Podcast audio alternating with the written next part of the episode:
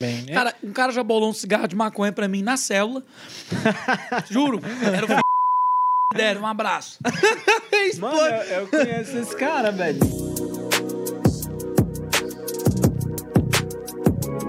Salve, salve, rapaziada. Save Podcast começando aqui e hoje nós temos um camarada especial. A gente tá a outro nível, né, não, Dudu? ele que é. Você já viu aí o nome dele, né? Mas ele é radialista, jornalista, é mototaxista. O que mais isso que o homem é? Tudo, mano, tudo isso. Ele é diferenciado. Coloca pra nós aí, Dudu. Guilherme Rigonato. Aê! Toda vez essa bateção de palma, cara. Que Só bobeira. alegria. Aleluia. Rapaz, que alegria estar aqui com vocês. Save Podcast chegou até mim, eu fiquei muito feliz. Eu confesso que não foram poucas as vezes que eu bati aqui na porta perguntando quando é que ia ter minha oportunidade. Mas fico muito feliz. Quero dizer que esses caras estão falando uma geração, tem muita coisa massa aqui e a conversa hoje vai render. Amém. Hoje vai render, em nome de Jesus. Pois é. E sem falar também, né, a, a luta, né? Você falando que bateu na Verdade. porta aqui, mas a gente que tava correndo atrás de você, campeão.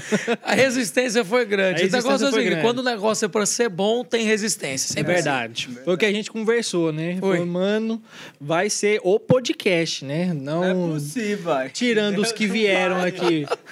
Ó, com- com- como diz o Janho lá da internet, falou assim, é o podcast nunca visto. Fica atento aqui que tem muita Rapaz, coisa massa. Eu queria ter visto o podcast dele, mas eu vou não assistir depois. Parece que ele é um O cara bem é engraçado, massa, né, mano, mano? ele é muito- Trazer Janho, vem pro seu podcast. Ele tá louquinho, já mandou mensagem. Já mandou mensagem pra você, Dudu? Mandou, ele tá doidinho. Olá, rapazes. É os guri. É os guri do Save Podcast. Inclusive, eu, eu quero fazer uma pergunta. O Save Podcast é save por quê? Por causa É disso. que- Posso? Pode. É que é, que é o seguinte. É, é... Quem salva é Deus. E Nós só gente? manda o recado. Gente Aleluia.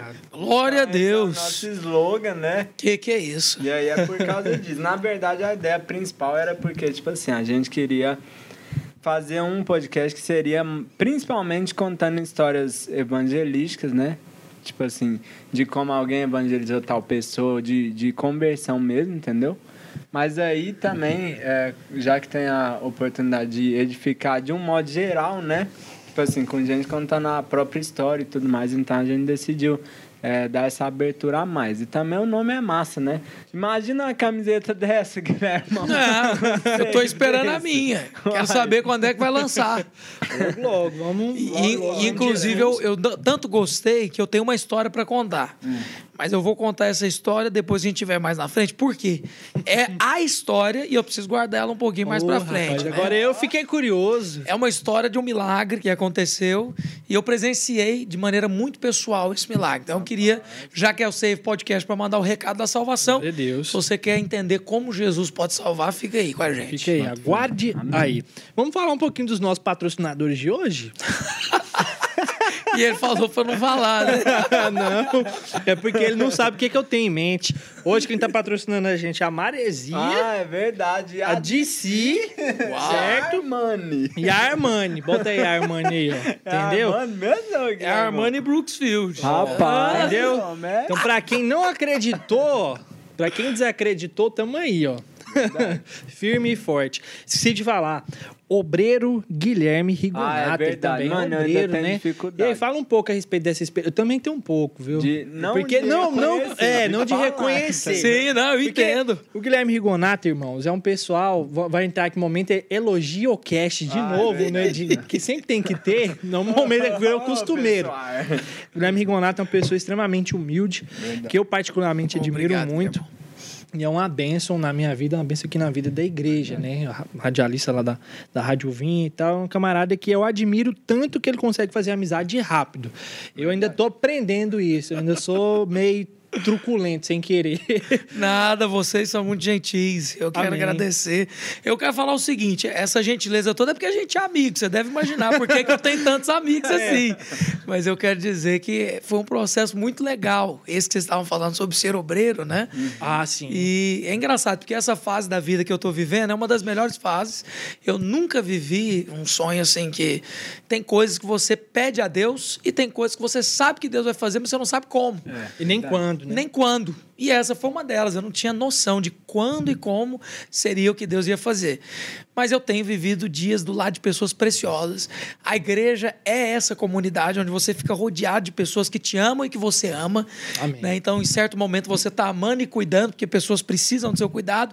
Mas em outro momento, é você que está sendo cuidado e sendo alimentado. Verdade. E eu lembro uma crise, quando eu era adolescente, a fase de crises, né? Quando você está na adolescência. E eu lembro que eu carregava uma galera, porque eu já era líder de célula. Como a gente disse aqui num podcast passado, perdão, é liderando jovens ou pior ainda, adolescentes. Foi ele que falou é, isso. é, É, não, é brincadeira, viu, irmão? espero É que seja zoeira. Todo mundo aqui é jovem. O Dudu é adolescente ainda. Não sou não. Você acabou de sair da adolescência, Eu mano. tenho. 19 não vou falar anos. minha idade, não. Você tem 20 anos. Não tem, não. Não, então tá jovem. Tá jovem. É, acabou de sair. Tá com um pezinho lá ainda. É porque o Dudu é artista, né? Cantor. Cantor, Camarada, né? quando é artista, é outro, outra história, né? e aí eu lembro que nessa fase eu carregava uma galera, né, da minha célula. Pensava, rapaz, eu cuido do problema de todo mundo, ninguém cuida do meu, cara. Só eu que tenho que ajudar os outros. Será que ninguém Só vai me eu ajudar? Tô aqui na labuta. E aí o Senhor me trouxe essa revelação poderosa, que é o seguinte. Melhor é dar do que receber. Por quê? Porque se eu estava ajudando, significa que eu era o que mais tinha para dividir. Glória então eu era o que mais tinha recebido. Aleluia. Então eu fiquei feliz, né, depois que essa revelação veio.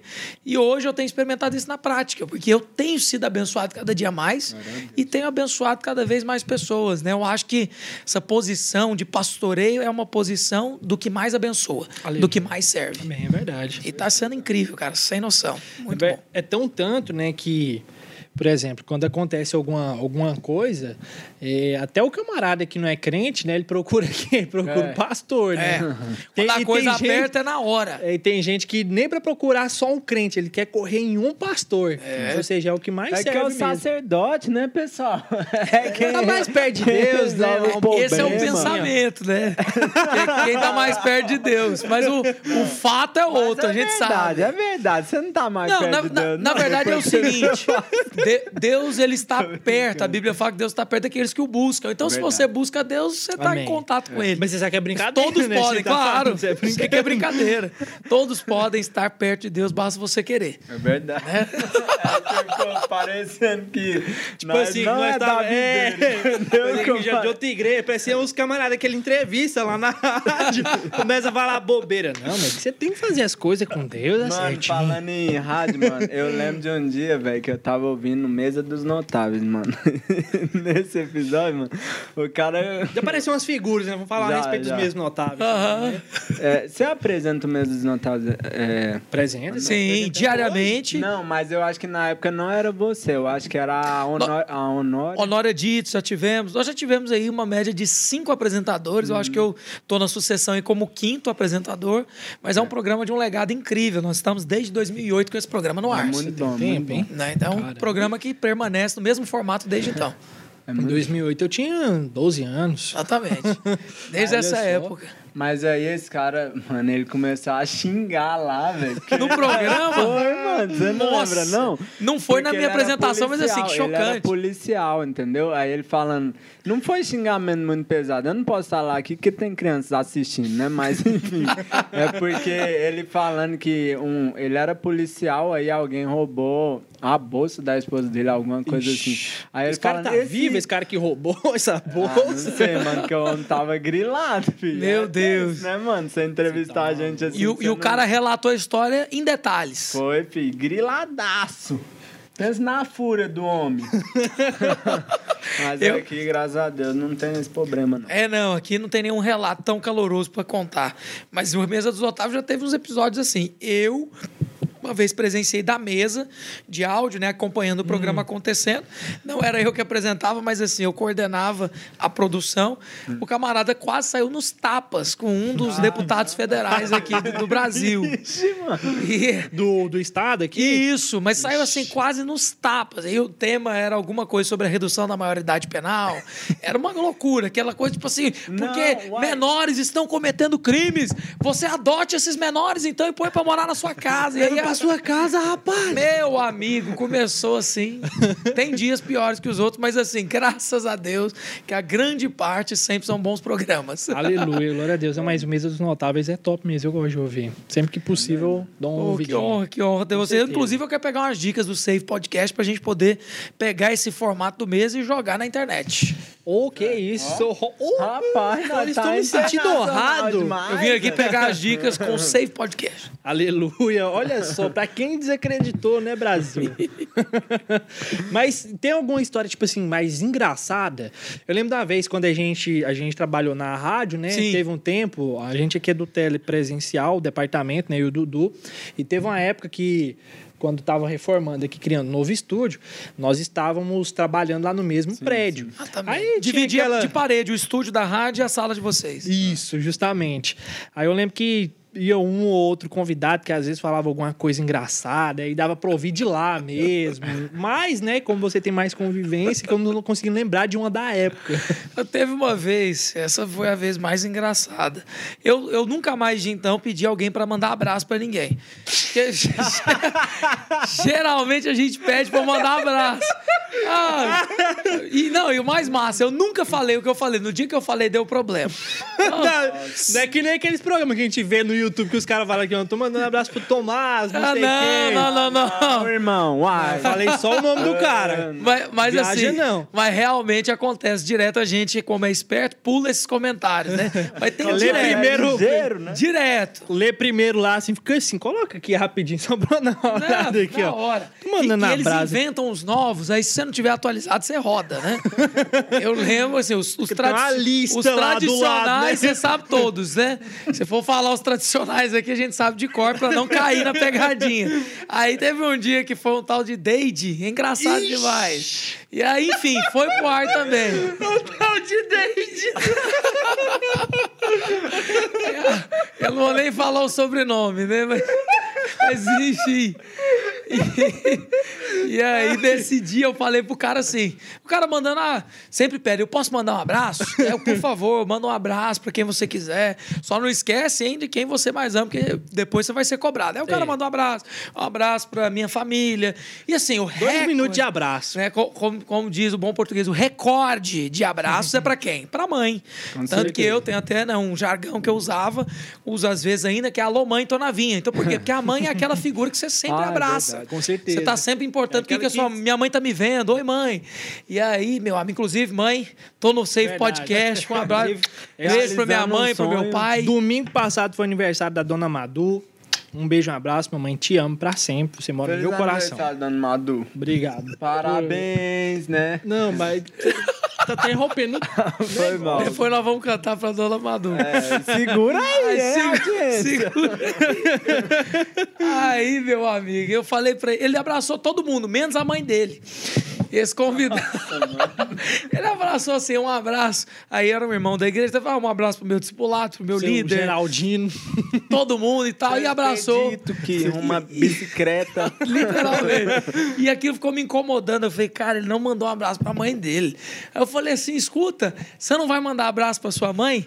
Aí ele falou assim: não, mano, a minha mãe tá com o senhor. Ah, mano, que Eu falei, então, de onde ela estiver nos ouvindo, Glória a Deus. um abraço. Cara, a gente ria dentro desse estúdio. Falei, cara, desculpa. E ele ria. o convidado rindo, tava rindo. porque, Não, olha, mas como que- porque deve ter ficado sem graça, mano. Não, Não, foi- mas ele rindo natural. Foi uma gargalhada Foi. boa, né? Foi uma gargalhada espontânea. A mãe dele já tinha falecido há muitos anos, só que assim, ele achou engraçado também. Né? Do nada, eu falei assim: "Ô, você vai mandar um abraço pra sua mãe? Ele falou: não, minha mãe já morreu. e aí ficou pai. aquele clima. Falei, ouvinte, Muito obrigado. Deus, obrigado, irmãos. Estamos Deus terminando por abençoe. aqui. Foi uma das vezes assim que eu mais ri e fiquei mal ao mesmo tempo, né? Mas o E convidado. nervoso, né? É, e o convidado ficou tranquilo também, até porque ele achou engraçado. Era um amigo, né? Conhecido próximo nosso até hoje também. Amém. É, Glória a Deus, né? Tem mal, né? Algumas coisas que acontecem são engraçadas mesmo, né? E a gente fica assim depois. Mas, aleluia. É bom de contar depois que passa, né? Com É, certeza. depois pa- na é, hora de- do- na hora é Na hora é tenso. Mas depois é história pra contar, né? Na hora do aperto. Mano, falando em aperto. no dia, voltando ao assunto de mais recente, né, dessa mesa. No dia que você que falaram pra você assim, ó, Guilhermão, você vai ser pastor, pode crer, meu brother. você foi, tipo assim, apertado, você passou apuro ou você já. Foi, foi, não foi apurado jamais. Pelo contrário, sempre é um desafio, porque assim, Com certeza. tudo que você assume para fazer para Deus tem que ter um detalhe simples, mas que, assim, por mais óbvio que pareça, tem muitas pessoas que não se atentaram. Que tem que ser Deus te capacitando, cara. Amém. Verdade. Não tem dessa de servir a Deus e fazer na sua força. então porque você talvez. Não, até as coisas naturais você não deveria. Então, exemplo, você vai abrir uma empresa, ah, não, eu quero abrir uma salgaderia. Por mais natural e simples que pareça, você tem que buscar Deus. Tiago fala, né, na palavra de Deus, que você não deve ninguém dizer. Nós vamos à cidade tal, ali nós vamos negociar, faremos lucro, né? Nós vamos obter lucro, depois nós vamos retornar. Antes, todo homem deveria dizer: se Deus nos permitir, nós vamos até a cidade tal, e ali a gente vai negociar e vai ter lucro. Amém. E, e em questão de ser alguém que assume um papel de liderança na igreja, não é nada diferente. Pelo contrário, é ainda mais intenso. Com certeza. Porque o papel de um sacerdote dentro da igreja ele é sobrenatural. Você está se envolvendo com coisas que às vezes vão além da sua, do seu entendimento. É verdade. Né? Você toca, às vezes, em situações que só o Espírito de Deus para te guiar a maneira de falar com aquela pessoa, a maneira de lidar com aquela família. Né? Nós lidamos aqui na Videira com muitas células, né? que são reuniões em casas. E assim, essas reuniões, elas, elas aparentam ser algo prático. Você senta numa É, casa. É, é o que a gente. Nossa, É. agora tocou, na, tocou no ponto X da questão. Porque a gente vive conversando a respeito disso aqui. Porque é, pra- no- na prática, ali, no, no, vamos dizer assim, na. na- no que está escrito lá no manual e tal, é assim, é, é, tem um, um- tem um roteiro, vamos dizer. Só que aí acontece, como por exemplo, já aconteceu, aconteceu comigo na minha célula, do camarada tá lá, soltar um pum na reunião da célula, o cara começa, aí eu terminar, mano, teve uma vez que eu tava orando pelo, pelo final da célula, sabe? tipo assim, os pedidos de or- de oração, né? Aí tinha um menino que gostava de, um camarada, menino não, que ele já era mais velho, mano. O cara, nossa, meu camarada tinha filho, e ele gostava de implicar comigo, que era o líder. Aí eu parei a oração, porque já tava muito tarde, né? Só que, tipo assim, meio que no meio, né? Podia ter orado um pouquinho mais. Aí o líder em treinamento, bendito do líder em treinamento, foi da onde espiritual. Aí ele pegou e falou assim pra mim: não, vamos orar mais, não sei o quê. Aí o cara que gostava de pegar no meu pé falou assim: ó, Ih! Esse tipo de situação, essa eu nunca tinha te falado, né? sei, Não, tem lá no, no, no manual, né? Não Mas tem é como muito prever, bom. né? Não tem como prever.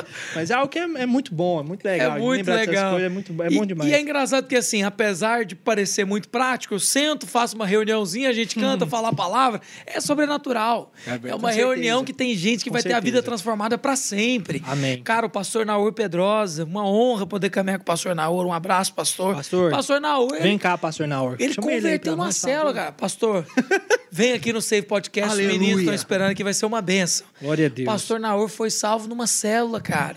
Uma célula, uma reunião simples. É uma noite, cara. E sua vida é mudada para sempre. E, e, assim, experiências N acontecem. Você falou mesmo de uma aí, tem outra que eu vivi engraçadíssima também. Você não sabe o que fazer na hora, mas o Espírito Santo tá ali. É, o menino, ele. Ele era cristão, a família toda da igreja. E aí ele tá lá no meio da célula, chega uma menina e fala assim: Ô, Fulano, eu vi a sua irmã fumando cigarro na porta do supermercado. Mano, um Malboro Juro, isso aconteceu. na sua célula, mano. Na minha célula. E o meu irmão era, era o meu discipulador, ele lembra disso, ele pode falar. Aí eu lembro que na hora, esse irmão começou a chorar no meio da célula, cara. Caramba. Foi um desespero, que aí a menina chega do nada. Uma menina chegou atrasada na célula, ó, fulano, a sua irmã tava fumando cigarro na frente do supermercado. Aí ele começou a chorar. "Uh". E aí, eu, meu Deus do céu, ele entrou no banheiro. Eu falei, não, vem cá, vou morar pra você. Não, cara, não. Entrou no banheiro e começou a chorar dentro do banheiro. Então, você vê assim, que a cela é esse ambiente onde existe proteção. Né? Depois, na sequência, a gente orou por ele, conversamos com a família dos, dele, os pais, né, para relatar a situação. E tanto ele como a irmã foram guardados no Senhor. Amém. E, assim, a célula é esse lugar que a igreja se reúne, né? Uhum. Então, nós cremos nesse sacerdócio universal. Então, assim, pensa, a igreja, ela está reunida nos domingos, mas ela também se reúne nas casas durante a semana. Certeza, tal qual a igreja primitiva, na época que os romanos perseguiam a igreja, os caras estavam dentro das casas, guardados e lembrando da palavra. Então, assim, é natural, mas é sobrenatural. Então, quanto a esse momento de- que eu vivi essa virada, cara, foi incrível para mim. E eu não tenho dúvidas de que foi sobrenatural. Né? Na- naquele momento eu tinha certeza, se for para dar certo, é porque foi o Senhor quem escolheu. Amém. Amém. Ah, deu certo Deus. em nome de Jesus. Sim, com certeza. Pois é, só para reiterar essa questão da, da, da casa, né? O tanto que é poderoso, né? O Império Romano sucumbiu ao cristianismo, por assim dizer. E tudo isso, 300 anos, os cristãos se reunindo em casas, né? Então, Verdade. valorize a sua célula. Sua célula é uma bênção. Tem uma célula na sua casa. E, É inclusive, isso mesmo. durante a pandemia foi o que segurou, né? Tipo assim, Com certeza. Igual a nossa igreja, por mais tempo se dá afetado, com certeza, né? Mas- Ah, foi muito guardada por causa das células, né? Isso é uma bênção, mano. A visão das células dá para aplicar em qualquer país do mundo. Verdade. Né? Você Mesmo parar para pensar nos perseguidos, a China, a, a igreja subterrânea na China é uma coisa incrível. Se for parar para pensar em cada lugar onde a igreja só entra mediante células, que são pequenas reuniões, é uma coisa impressionante. Fora que, se a gente for lá na simplicidade do evangelho, onde dois ou três se reúnem. É verdade. Onde dois ou três se reúnem. Então, tipo assim, ah, tem que ter um culto com, com uma banda, tem que ter isso. Cara, onde artifício e... e a Igreja preta. O LED rolando solto, tá entendendo? Agora tá na moda da igreja preta. É, né? Tem o- que ser O preta, fundão preto com o LED. moendo. Moço, põe lá e joga uns adolescentes lá e deixa o pau quebrar. Tudo isso é bom demais. Com certeza. Mas se fosse pra gente, assim, simplificar a equação ao máximo, onde dois ou três se reúnem no nome Verdade. dele. Aleluia. Verdade. E Glória às vezes Deus. a gente, como líder, mano, é difícil de valorizar isso, né? Porque eu, esses tempos atrás, eu tava passando por esse dois ou três, sabe? Sim. Tipo assim, é que a gente falando é top. Mano, mas célula com dois ou três pessoas... É Não, mano, paia é de- lógico que é Não, top. é- mesmo. não, mas peraí, eu tô falando naturalmente, mano. Porque, por exemplo, você vai falar... O pastor Aloysio já falou isso. Célula com du- duas ou três pessoas, você vai fazer quebra-gelo? Não dá pra fazer o quebra-gelo. Depende do quebra-gelo. É, mas, tipo assim, se for traz si, dá pra de boa, mas. O que que é isso? Traz isso. Traz si, mano. Traz si. Ah. Se olá, nunca viu? Não, não, sei qual que é, sei qual que é, mas... Isso aqui é negócio de brincar assim? Traz, sim. Se for Se olá. um, um pedra, papel, tesoura, dá de boa. Agora, se você for fazer um trem mais massa assim, é Mas pai. fazer um pé, papel, tesoura pra ver quem vai falar primeiro o nome. É, mano, é muito paia, velho. O nome Passa- É idade. tenso, mas aí depois, tipo assim, mano, igual, eu. Eu tava passando por esse momento, mas aí eu aprendi a valorizar, sabe? A. Como é que fala? Ser fiel no pouco, né? certeza. E aí, valorizar, tratar como líderes, né? Sim. Apesar de serem dois ah, juvenis, Sim. pra falar a verdade, que dá trabalho, inclusive um beijo e um abraço, hein, Gabrielzinho e Matheusão. o Gabrielzinho e o Mateusão são preciosos. A igreja lá na sua É célula. verdade. Mano, mas é, você tem que conhecer, mano. Ele ainda não conhece as peças, Ah, o. Matheus é aquele Matheus? Mateus. Matheus, um abraço pra você, mano. Você é Mano, top. Aí, mas aí quando a gente entende o valor, mano, e a gente aprende, pela graça de Deus, obviamente, a despertar neles o potencial, entendeu, mano? Sim.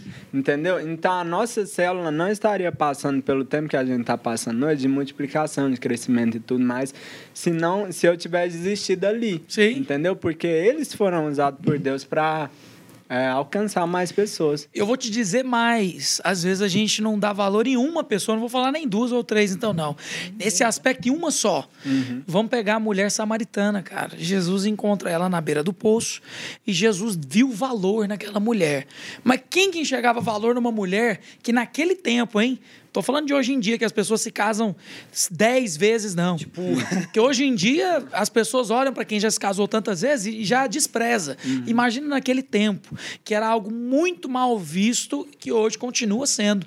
Prova do tanto que era ruim. Ela já tinha se casado várias vezes e o marido que ela estava naquele momento não era o dela. E Jesus, ele viu o valor naquela mulher. Só aquela mulher, a samaritana, ela sai, ela vai para a cidade e fala: Ó, oh, eu conheci alguém que revelou toda a minha vida. Vocês precisam conhecer. A partir da vida dela, Jesus passa durante alguns dias na casa de samaritanos, ele se hospeda ali, ele prega o evangelho para os samaritanos, e os samaritanos olham para Jesus e falam: Eis aqui o Salvador do mundo. Ou seja, através de uma. E Verdade. entenda, às vezes uma pessoa vai salvar milhares. Né? Você veja os avivamentos da igreja, cara. Billy Graham, quando ele foi evangelizado, ninguém viu valor naquele é menino. Era só um menino. Só um menino. Se tornou um pregador. Levou, né? Pregador gigantesco. Né? Provavelmente né? o maior pregador da história até exatamente, o momento. Exatamente, né? exatamente. Que já falou para o maior número de pessoas simultaneamente. Chegando a bater recordes aí de 147 milhões de pessoas simultâneas, certo. tanto presencial como também pela televisão. Então, assim, só para você. E rádio, né? Tudo junto sendo transmitido. Para gente não subestimar o poder de Deus com uma alma. Eu já vivi esses dois ou três e foi até engraçado a minha célula. Quem nunca, né? Não, quem nunca? quem nunca? Eu era do, da rede do pastor Marcos Nogueira, hoje está nos Estados Unidos pastoreando uma videira lá. Pastor e, Marcos Nogueira, um, abra, um abraço. o pastor Marcos Nogueira. O pastor Marcos Nogueira foi o meu é, diretor quando eu fazia a turma especial. Um Demais. Abraço. Senhor, amo muito a sua vida. E quando você estiver aqui no Brasil, venha cá prestigiar queremos Dá você aqui. Queremos o senhor aqui. No... Mano, pastor Marcos eu não consigo nem zoar com, com certeza. Aqui, 100% é verdade, sério. Né? Ele é sério. É, né? Pastor mas Marcos é Nogueira. respeito, mano. É um grande homem de Deus. Um grande homem de Deus que eu admiro demais. Com muita certeza. Um abraço, pastor Marcos. E nesse tempo que eu andei com o pastor Marcos, eu lembro demais dessa célula. Nós éramos três. Então era eu como líder de célula, o Israel que era um dos irmãos que recebia às vezes a célula, nem sempre, e também o Felipe, Felipe Cacheta. E eu lembro que nós três, nós fazíamos a célula ali firmes, não falhava, cara. Dava sábado, a gente tava junto. Certinho. E, e eles assim, eles felizes, Certinho rapaz. Eu lembro que a gente fazia o lanchezinho de milho pan, refrigerante. novas, novas. Não, não é. Toda célula. E eu lembro, cara, que entrou um irmão novo, que era o Japa, o Bruno, né? E o Japa, ele virou o nosso anfitrião.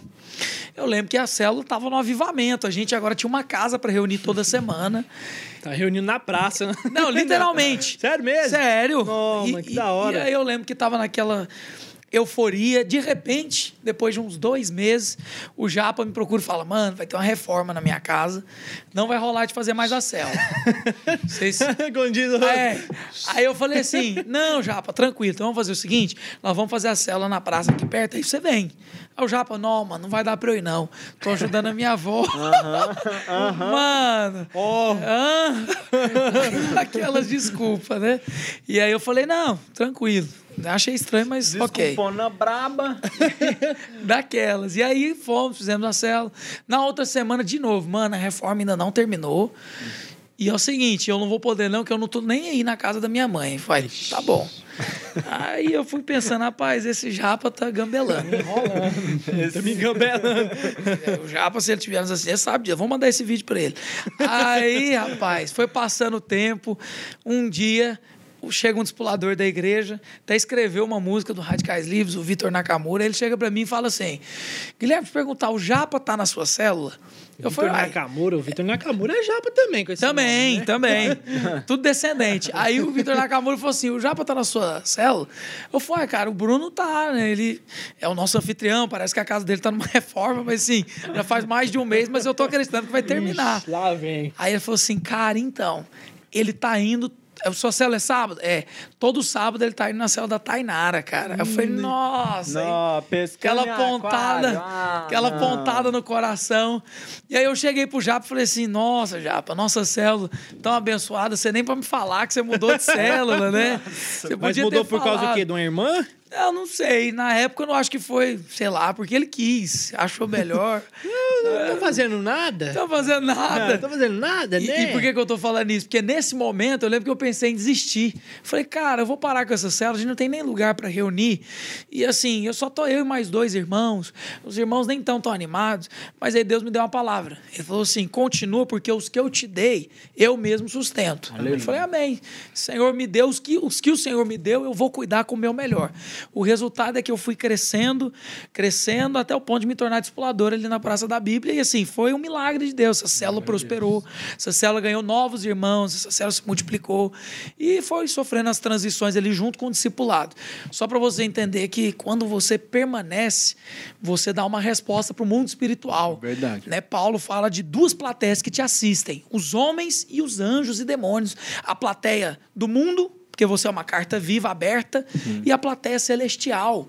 Então imagina só o que, que a plateia celestial diz a seu respeito quando ninguém está vendo, mas você ainda assim caminha na direção do propósito. Amém. Esse é que é o fato. mano, Verdade. Glória a Deus. Verdade, mano. Vai falar alguma coisa, campeão?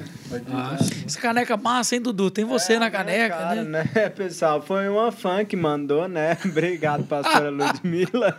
Ela assiste pro... Não, mas ela é fã do programa. Do Save. Amém, glória a Deus. é verdade, eu, eu tinha Inclusive, recebido. ela vai vir aqui, viu? É verdade. Ela e a pastora Paula Marra. Paula. Nós vamos aqui falar a respeito das crianças, né? O rebanho mais precioso. O Guilhermão aí, você ia falar alguma coisa? Não, pode falar. Ele nasceu na videira e você sabe que. Falando é, em rebanho mais precioso, você veio dos kids, né? Sim, com Cê- certeza. Você sabe que o Guilhermão, ele foi, assim, um dos maiores empinadores de bobilete da igreja. Pastor, a gente, tá, a né? gente tá revelando aqui o passado escondido do, do, do Mas Guilherme. é sério, ele me contou uma vez, não foi? A gente já fez outras travessuras, né? Mas real- realmente a infância foi um bom momento. Eu, eu ensinei muitos pastores a ter maturidade, né? O Senhor usou a minha vida para um bom motivo, né? Eu espero, por uma boa causa, né? Mas assim, eu realmente estava no início do Ministério Radicais Kids. Eu participei do primeiro encontro de crianças da Igreja Videira. Nossa, velho. Né, A Igreja Videira começou a usar esse modelo de evangelismo, que são os encontros.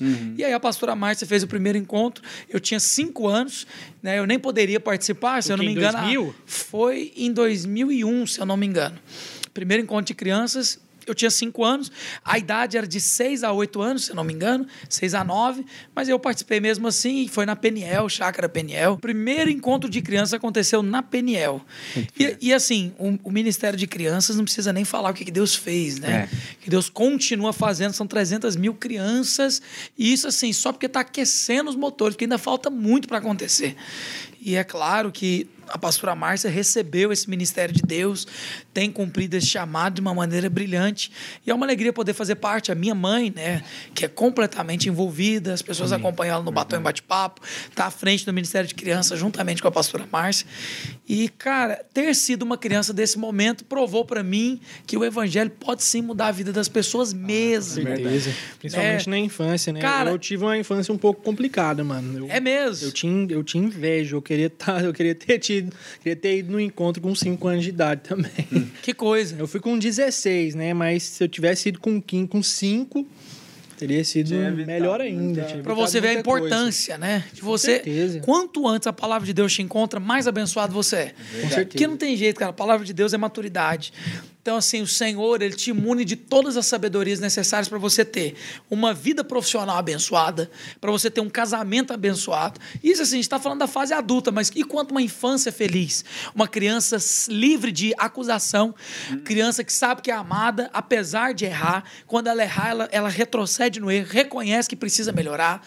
Né? Coisas que a vida comum não vai te ensinar, que cidadania não te Que ensina. a vida Verdade. comum vai te ensinar, nem que a escola não vai te Não ensinar. vai. Às vezes, Verdade. dependendo até, não desrespeitando pai e mãe, jamais, porque é uma figura sagrada, né, que estabelecida pelo próprio Deus, mas às vezes que nem mãe, mãe e pai mesmo não ensina, né, por não conhecer o Senhor, por não ter tido uma, sei lá, uma, uma mesmo a infância deles, como é o meu caso, o caso dos meus pais, embora eu os ame muito, né?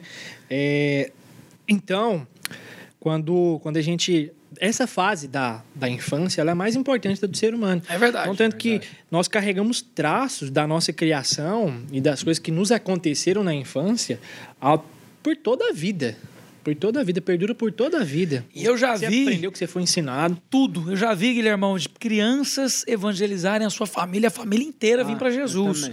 Né? Então, assim, você está falando aí da criança e realmente, quando a palavra de Deus ensina a criança, cara, aquilo se torna tão forte na vida da criança que a partir da vida dela, Deus pode tocar a família inteira. Verdade. Então, assim, eu tenho dois exemplos que são próximos meus. O primeiro aconteceu lá na Igreja Videira Praça da Bíblia, um abraço para o pastor Glauber. Cara, o pastor Glauber ele tem uma filha que é Isadora. Inclusive, a Isadora caminha lá na nossa rede, né? Tá aqui, um beijo para Isadora, para toda a família. E o, fi- o irmão dela, o Matheus, filho do pastor Glauber, cara, uma bênção, foi meu discípulo. E a família toda converteu porque a É o Matheus que Isadora. você estava falando a história ainda há pouco. Não, não é esse Mateus, não. É outro. é outro Mateus. Mas, mas esse, ele foi meu discípulo quando eu era discipulador de crianças e tinha as células de crianças na cidade.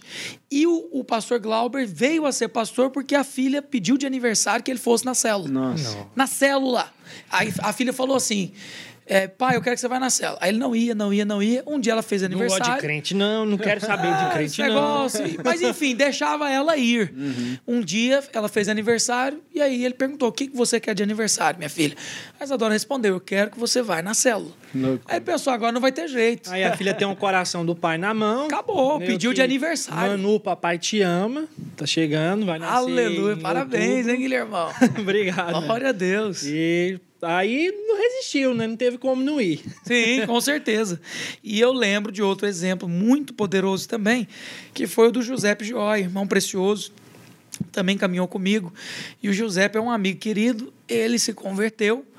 E a família toda muito, muito enraizada em algumas crenças que são, assim, de idolatria, né?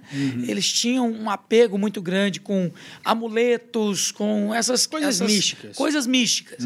No, no nosso país é muito comum, né? Porque você tem uma linha também do catolicismo que crê demais em imagens e pouco em Jesus, né? Que é, é um- uma adoração a Maria e Jesus se torna só uma figura, né? Que não é central. Pelo contrário, é só um personagem comum que não deveria, já que ele é o filho de Deus e é o centro de todas as coisas. Amém. E aí, cara, eu lembro que o Giuseppe começou a pregar para a família. E ele ficou louco, ele falou, cara, não é possível que esse evangelho é para valer. e em menos de seis meses, toda a família, cara, os pais, a irmã, o irmão batizaram, a Deus. entregaram a vida para Jesus e tá todo mundo até hoje servindo a Deus, cara. Glória Uma benção, a família joia. Então, um abraço para todos. Então, assim, só para você ver o poder de uma pessoa, um filho ou uma filha que conhece ao Senhor. É verdade. Amém. Eu, inclusive, sou fruto do Ministério Radicais Kids, sabia? Que benção, Dudu. Como que foi? Eu. É É... uma criança bem Travessa. travessa. Não, pior que eu nem era sapeca. tanto assim, mano. Você pira? Hoje Você era dia, quietinho? Eu era, eu era quietíssimo. Não, mas é Eu sério, eu era duvido muito, quietinho. Brasil. Aí, quando eu converti, que eu virei assim... é engraçado, Uma mas bênção. é sério, é porque... Fez caminho contrário. Tô brincando, misericórdia. Não, não, mas é porque. Calma lá, pessoal, né? Quem me liderava era a minha irmã, entendeu? Sim. Aí eu dava trabalho demais pra ela. Eu já fiz ela chorar na cela. Meu Deus. Tipo assim, um, um dia na cela eu fiz tanta bagunça, desrespeitando ela no 12, nem devia estar achando isso engraçado, mas enfim. Hoje É ela que ele também... faz a gente Não, achar hoje ela engraçado. também acha engraçado, mas na época ela queria me matar, né? Ela chorou. Sim, aí ela saiu da cela, mano, e foi pro banheiro chorar. Você pira, velho? Meu Deus. Os meninos da cela foram lá e eu fiquei tão culpado, mano. Mas, tipo assim, Você depois- deveria mesmo. né? Rapaz. Aí minha mãe brigou demais comigo, mano. Nossa, velho. Mas, tipo assim, hoje em dia, mano, eu dou, dou gló- glória a Deus por isso, sabe? Amém. Porque a minha irmã me aturou demais. E é tão engraçado, né? Porque criança, você pode ter essa dificuldade, é tipo uma barreira. Mas, cara, se você romper essa barreira, o fruto que você vai colher é gigantesco. É verdade, isso é verdade. É. E eu testemunho aqui das pessoas mais difíceis que eu já lidei, difícil no sentido de complicado de você repetidamente ter que resolver problemas.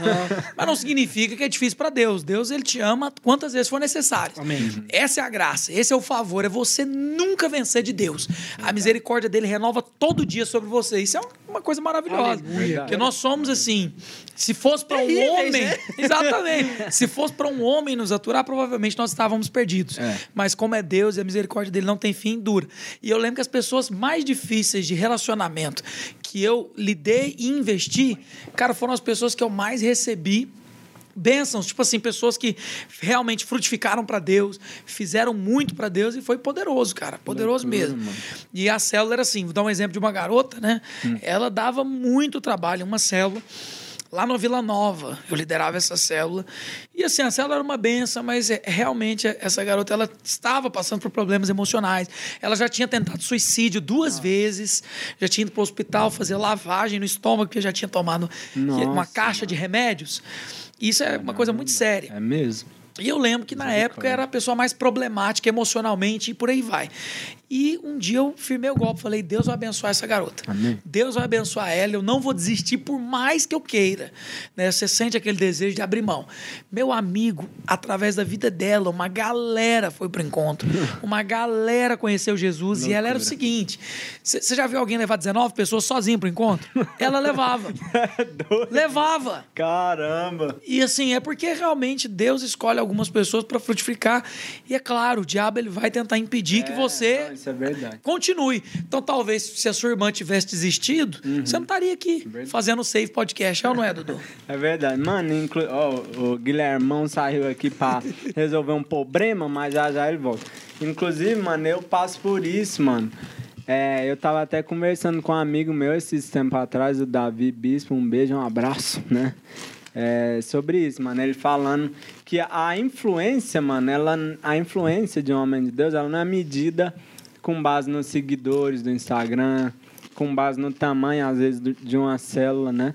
Mas ela só vai ser medida realmente na eternidade. Então, tipo assim, a gente não tem noção do, do que, que aquela pessoa vai virar. Então, eu sempre cito esse exemplo. Já pensou, tipo assim, você tá liderando um cara lá que é problematiquíssimo, que dá trabalho demais, mas aí ele vira um pastor Aloysio. Acabou, entendeu? cara. Acabou. Então, tipo assim, mano, por mais que seja algo que a gente não entende no momento, se Deus colocou aquela pessoa problemática ali na sua célula, vá atrás, meu brother. Né? E, e lembra que Deus ele tem um motivo para ir atrás da, da a centésima ovelha, né? É verdade. Tem um motivo para Deus ir atrás da centésima ovelha. Por que, que Deus deixa as 99 e se ele poderia simplesmente dizer, ah, tem 99 aqui, eu não vou gastar meu tempo procurando essa uma que se, se perdeu, que sumiu. A grande fato é que Deus sabe o valor de cada pessoa. É verdade. Então, por mais problemático, por mais difícil que alguém seja, lembre que essa pessoa é muito amada por Deus. Cara, Paulo dá show nesse quesito, É, hein? com certeza. Se você tivesse uma igreja, Dudu, ou se o Guilhermão que tá retornando ali tivesse uma igreja, né, Guilhermão? Olhando pra câmera aí, conta pra gente. Se você tivesse uma. Pode passar. Se você tivesse uma igreja que na ceia fica bêbada, Mano, era, era é Murray. doido, meu brother. Era Murray. que, que, que um membro ou outro acaba se misturando com uma adoração a uma deusa, que é a deusa do sexo. Ó, pra você ver. tá falando de Corinthians, né? Isso, exatamente. Exatamente. Eu estou pintando aqui o quadro de uma igreja que existiu, que era a igreja de Corinto. Só para a gente entender que Paulo, quando ele fala com esses caras, ele lida da seguinte forma: filhinhos, filhinhos, hein? Não pequeis. Em outras palavras, Paulo tá-. Paulo estava dizendo assim: você é muito amado. É verdade. Você entendeu o recado? Você é muito amado. E, e- e- e Mano, às vezes a era gente. espiritual mesmo. né? Demais. É porque se você vê com, as- com seus olhos, sua justiça ela é falha. Você não é perfeito. verdade. Você não tem justiça plena em você, só Cristo. Amém. Tanto que a nossa justiça hoje é Cristo. A não é a nossa. Então, quando você olha com os olhos de Deus, cara, você não desiste de ninguém. Amém. Por mais difícil que a pessoa seja, vai até o final que vale a pena. E se você estiver muito cansado, pede a Deus sabedoria. Como o próprio pastor Aloysio diz, né? Até onde nós devemos ir com uma pessoa? Até onde o seu amor te levar. Amém. Verdade. Glória a Deus. Sabe, sabe as palavras de Guilherme Rigonato. Já- Eu tinha mais alguma outra coisa pra falar. Não acabou não, viu, galera? Parecer, Não, apesar de é. parecer um- uma finalização, mas não é não. Ah, Calma aí, gente. Nosso superchat aqui tá só começando. né? Deixa eu dar uma olhadinha aqui. Ricardo Brandão mandou 28 reais. Podia ter mandado 30, mas ficou nos 28 mesmo, né? E ele quer saber... ele quer saber se você, Guilherme Amadeusão... eu? É, você já teve algum discípulo que deu muito trabalho no começo, mas depois ele acabou dando muito, muito fruto. Ô, e galerinha, a conversa aí do superchat é brincadeira por enquanto, viu? Porque. Cara, monetizou o canal. eu juro que eu acessei aqui agora. Eu falei, mano, não é possível, os caras estão ao vivo e não falaram. Eu acessei aqui, ó, galera. Save podcast, entra lá e se Ô, Homem, Caio inscreve. Carvalho. Mano, eu sou um atorzão mesmo, brabo. Profissional. Uai, Dudu, a gente teve sim, graças a Deus, né? Uns que deram um trabalho, que frutifi- frutificaram. Alguns não estão mais aqui na videira, né? Mas estão é, envolvidos na obra, estão casados. é, tiveram problemas com drogas, né? Também eu tive muito isso na minha célula, né? Nossa. Eu Tem tive isso, né, um- por causa da região também, né? Cara, um cara já bolou um cigarro de maconha pra mim na célula. Juro. Era o Um abraço. Mano, eu, eu conheço esse cara, velho. Mano, a gente conhece É o que chama seguinte, Desidério, mas ele batizou, ele entregou a vida pra Jesus depois desse episódio. E eu nem sei onde ele tá mais, né? Mas assim, eu lembro que na- até na época que ele esteve conosco, ele mudou de vida completamente. aleluia. E é qual que é o massa? É que na, na época, ele bolou um cigarro de maconha porque ele era usuário. Eu falei, cara, Bem vem, bolado. Falei, vem pra Cristo do jeito que você tiver. Do jeito que você estiver. Jesus, ele quer você. E eu lembro muito bem de ele chegar pra mim e falar assim, Guilhermão, esse aqui eu fiz pra você. lembro? abençoar Você é um cara, vida. nossa, você é um cara massa mesmo. Ah, é pra- pra você ver. Aqui, ó. E eu lembro que eu peguei e falei assim, é pra mim mesmo, né? Ele falou, é, é pra você. Aí eu fui correndo em direção ao banheiro que eu ia jogar no vaso e dar descarga. E aí ele falou, não, não, não, não, não, se eu for jogar fora, daqui. mas, mas só pra você ver como que Deus ama todos. Como que Deus ama todos. Que Amém. na época ele estava envolvido nesse vício. Eu lembro até que ele estava correndo risco, porque ele era um dos caras que decidiu para poder ganhar o dele, vender para outros. E eu falei assim: Jesus vai mudar a sua vida e você nem vai perceber. Amém. E ele falou: Amém. Eu falei: Ó, do jeito que você tá, vem. O amor de Deus é assim. Quando você menos esperar, ele te mudou. Rapaz, no dia que ele decidiu batizar, eu falei para ele: ele chorava muito, quebrantado, né? Porque quando você entende que você é amado, amigo, não tem pecado que te segura, não. Verdade.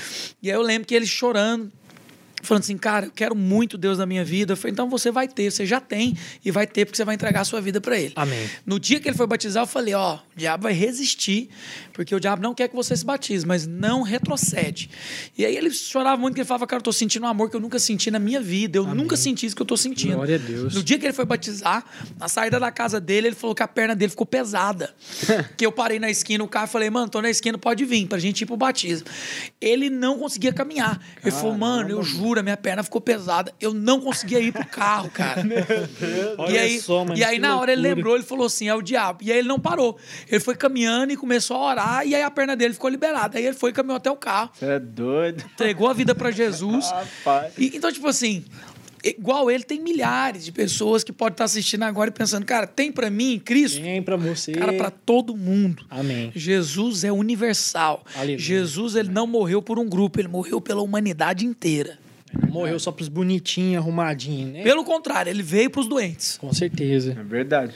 Aleluia. E é tão bom, né, ver. Perdão, você falou alguma Não, coisa? não. Ver a transformação que Deus faz, né, na vida das pessoas. Você tava falando aí, eu lembrando. Lembrando da, do pessoal que passou na minha célula, desse que eu tinha falado. Prefiro não citar nome, né, porque Sim. eu tive. Algumas pessoas na minha célula tinham problemas não só com maconha, né, mas quem, quem é mais aplicado sabe que maconha é só o início. É só ali o básico. né? É o negócio um vai. nível, um já- abismo puxa outro É, abismo. verdade. justamente. Mas aí eu tive gente pessoas na minha célula que teve problemas com, com, com drogas mais pesadas, né? É louco. E graças a Deus, essas pessoas hoje estão casadas, né? Glória a homens de Deus. Deus, estão envolvidos na obra, graças a Deus. Glória a Deus. Gente com problemas com outras coisas também, que tá até fazendo seminário. E a importância de nós pregarmos o evangelho, né? Sim. E para todos, para todos. Teve um desses irmãos que é, é, ele parou de conversar comigo um dia para ir usar uma, uma droga, né, pesada, tóxico. um tóxico. Mas tá envolvido, tá casado, abençoado, né? E eu lembrei de algo aqui também, que a gente tava, eu tava conversando com o Dudu esses dias para trás, que a gente que cresceu nesses lugares mais vamos dizer assim, complicados, né? Que tem mais droga e tal. com- Mais popularmente conhecido como quebrada. Quebradona da galera. Quebra- é, Cresceu É. na área. cresceu na área. Então, Só jogando futebol no campão de terra. no 12, Arrancando o capão do dedão. É, isso aí é, é que é vida, irmãos. então, a importância de ter pessoas Correndo lá, da né? polícia, né? Isso a mídia não fala. Isso ninguém mostra. Polícia é perigoso demais, mano. Ih, você tá louco. Mano, eu já. Não. eu nunca precisei correr da polícia, Você não. já o quê, Dudu? Apesar de já levar, já levar uns baculejos. É, essa- abre o jogo aí, pai. Não, mano, eu não fugi de polícia. Não que eu. Não, Não, mas fugi tá de doido? Cê- polícia, não. mano, cê- ninguém foge de polícia, não, mano. Eles pegam você, filho. Eu já fugi Eu nunca de fugi de cachorro. polícia, não. Tem nada contra a polícia. Inclusive, eu queria ser policial há um bom tempo da minha vida. Mas o senhor me colocou aqui pra mexer com vídeo, né? Que é mais seguro um pouco. Um pouco Enfim, mais. é, a importância de, ter pessoas nesses lugares, né? Sim, Porque, é, como um grupo evangélico cristão diz, já né? comentou isso aqui, né? Já? Já? Não, mas, pode é bom falar de novo, reafirmar. É verdade. É bom reafirmar. É, a gente se espelha no que está mais próximo, né? Uhum. Então, mesmo dentro da quebrada, muita gente se espelha, infelizmente. E, e não que eu queira defender esse tipo de pensamento, né? Que ele não, é ele não é o correto. Mas se espelha, às vezes, no, no- no ladrão, se espelha lá no, no traficante. Porque eu Na cabeça cresci- da pessoa, esse é o herói. Sim, Até verdade. conhecer Jesus. Não. É por isso que tem que ter Cristo nesse lugar. Com Verdade. certeza. Cara, não tem. Não tem ninguém que encontra Jesus que, que permanece com outro herói. Amém. Porque todo herói terreno, ele vai fracassar. É. Até os Vingadores são criações humanas. Sim, sim. Na Dá verdade, ver. aspirações humanas de um Salvador, né? Que é Jesus. Exatamente. É por isso que, assim, a Bíblia ela fala de uma frase que é linda. Fala assim, ó. Ninguém tem amor maior que esse, que entregou a sua própria vida por amor de seus amigos. Ou seja, Jesus é o cara. Não tem alguém para Hum. Admirar superior ao cara. Aleluia. né? E, e realmente você está falando é um fato. Se você está naquele meio, você conhece essa verdade e você começa a manifestar ela, naturalmente as pessoas vão se convencer que elas precisam que você tem. Amém. Assim, cara, eu parece que eu almejei isso aqui, E mas o que no- aquele Guilherme, o que aquele Dudu tem, aquilo ali é que é de verdade. E, e sabe o que é melhor também? Pra não ficar só nesse negócio da, da, da parte pobre, é que não é, não é- não é só onde tem pobreza, onde tem dificuldade, não é só na quebrada, não. É importante ter pessoas, é importante ter homens de Deus, mulheres de Deus ah, na- no meio da população rica também, né? Pra É. todos, porque eles também têm as suas lutas, são diferentes, mas tem. Cara, todo lugar. Todo lugar que tem humano vai ter crise, porque o homem tem um vazio dentro dele do tamanho de Deus. Verdade. Isso é um fato. Não tem quem exista na Terra que não tenha esse vazio desse tamanho. Pode procurar. Do mais pobre ao mais rico, da mais nação feio ao mais bonito, mais feio ao mais bonito, da, da nação preto. mais incrível à nação mais desprezada. Porque às vezes as pessoas são muito ligadas à nacionalidade. Ah, porque eu sou brasileiro, eu sou queniano, eu sou americano, eu sou asiático. Meu amigo, em qualquer lugar do mundo, o que as pessoas estão buscando é o Salvador. estão buscando o Criador e, e sanar esse, esse vazio que não vai embora. É. Tem, não tem dinheiro no mundo, não tem realização, não tem casamento, não tem aquisição, não tem carreira, não tem filho, não tem sonho de viajar. Não existe nada que preenche. Verdade. Só Jesus. Verdade. Só Jesus. Você vai, você vai concluir? Tô, é... Não, é isso aí. É, inclusive, sobre esse negócio, todo mundo tem esse vazio, né? E todo mundo tá à procura desse Salvador, desse Criador. Aí a Bíblia fala lá em Romanos 1, eu e o João, Joãozinho aquela hora tava até comentando sobre João isso, mano. Pedro. É, João Peter, né? Que é sobre as pessoas procurarem saber que há um Deus criador, mas é, como é que fala? Dá os créditos por toda essa grandeza, por toda essa glória a coisas terrenas, entendeu? E aí é quando o próprio Deus entrega eles a um como é que fala? Uma disposição mental reprovável. Uma disposição mental reprovável. Isso é muito triste, né, mano? É a pior punição que existe, vocês sabem, né? Sim. Então, Deus, por exemplo, quando ele lida com filhos, ele disciplina. Que é muito bom, porque a disciplina ela vai te colocar no eixo, né? Então, às vezes, Embora você vê... do que foi ensinado aí nas escolas, né? O que- o que, na verdade, é muito defasado. Ultimamente, É porque, a ultimamente, disciplina o- é de Deus, né? Quem manda em casa ultimamente é quem? São os filhos. Quem tá mandando em casa são as crianças. Infelizmente. Né? Desde quando um pai e uma mãe têm que mudar a própria vida por causa do filho? O pai e a mãe, eles são os cabeças. Verdade. O filho, ele precisa entrar no trilho.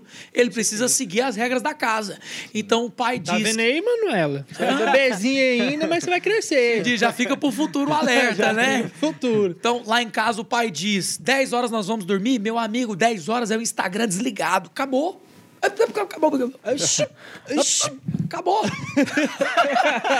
Mas, no entanto, sabe o que, que o povo faz? O povo fala assim: não, meu filhinho, então tá bom, só mais 30 minutos. Por quê? Cede a birra, É. cede a, a- enfim, as chantagens emocionais que os filhos fazem. Mas os filhos não mandam em casa, deveriam ser os pais. e isso é bom para os filhos. Com E aí, por que, que nós estamos falando isso? Porque aí nós vivemos nessa geração de valores invertidos e a tendência do mundo é cada vez mais perder essa figura. E aí você vai perdendo esses valores, as É autoridades o elas vão patriarcado. os valores vão se esvaindo, vão se perdendo, se perdendo, até chegar a hora que a criança ela já não tem mais instrução. Ela tá por ela. E pior ainda que uma criança que vive assim, ela não tem nem, ela nem, ela não tem uma identidade. Ela não consegue Verdade. criar uma identidade porque ela não teve um modelo correto de pai, de mãe, de disciplina, de certo e errado, do que que é louvável, do que que não é. E é o, é o que você falou. E tanto que isso é terrível, tanto que isso é prejudicial para uma criança, Sim. para a formação de um ser humano. Com É, certeza. mano. E aí o mundo vai só, ó. Só ladeira abaixo. Somente. Até o dia que Jesus de Nazaré aparece. Ah, Aleluia. meu amigo. Inclu- inclusive, assim, eu não sei se tem alguém assistindo agora. Talvez seja para você essa mensagem. Eu sei que muitas vezes na vida você deve ter avaliado, cara, eu não sei, não é para mim. Mas assim, se serve para você esse fato, eu quero te dizer o seguinte: não existe caminho torto demais que Deus não possa endireitar.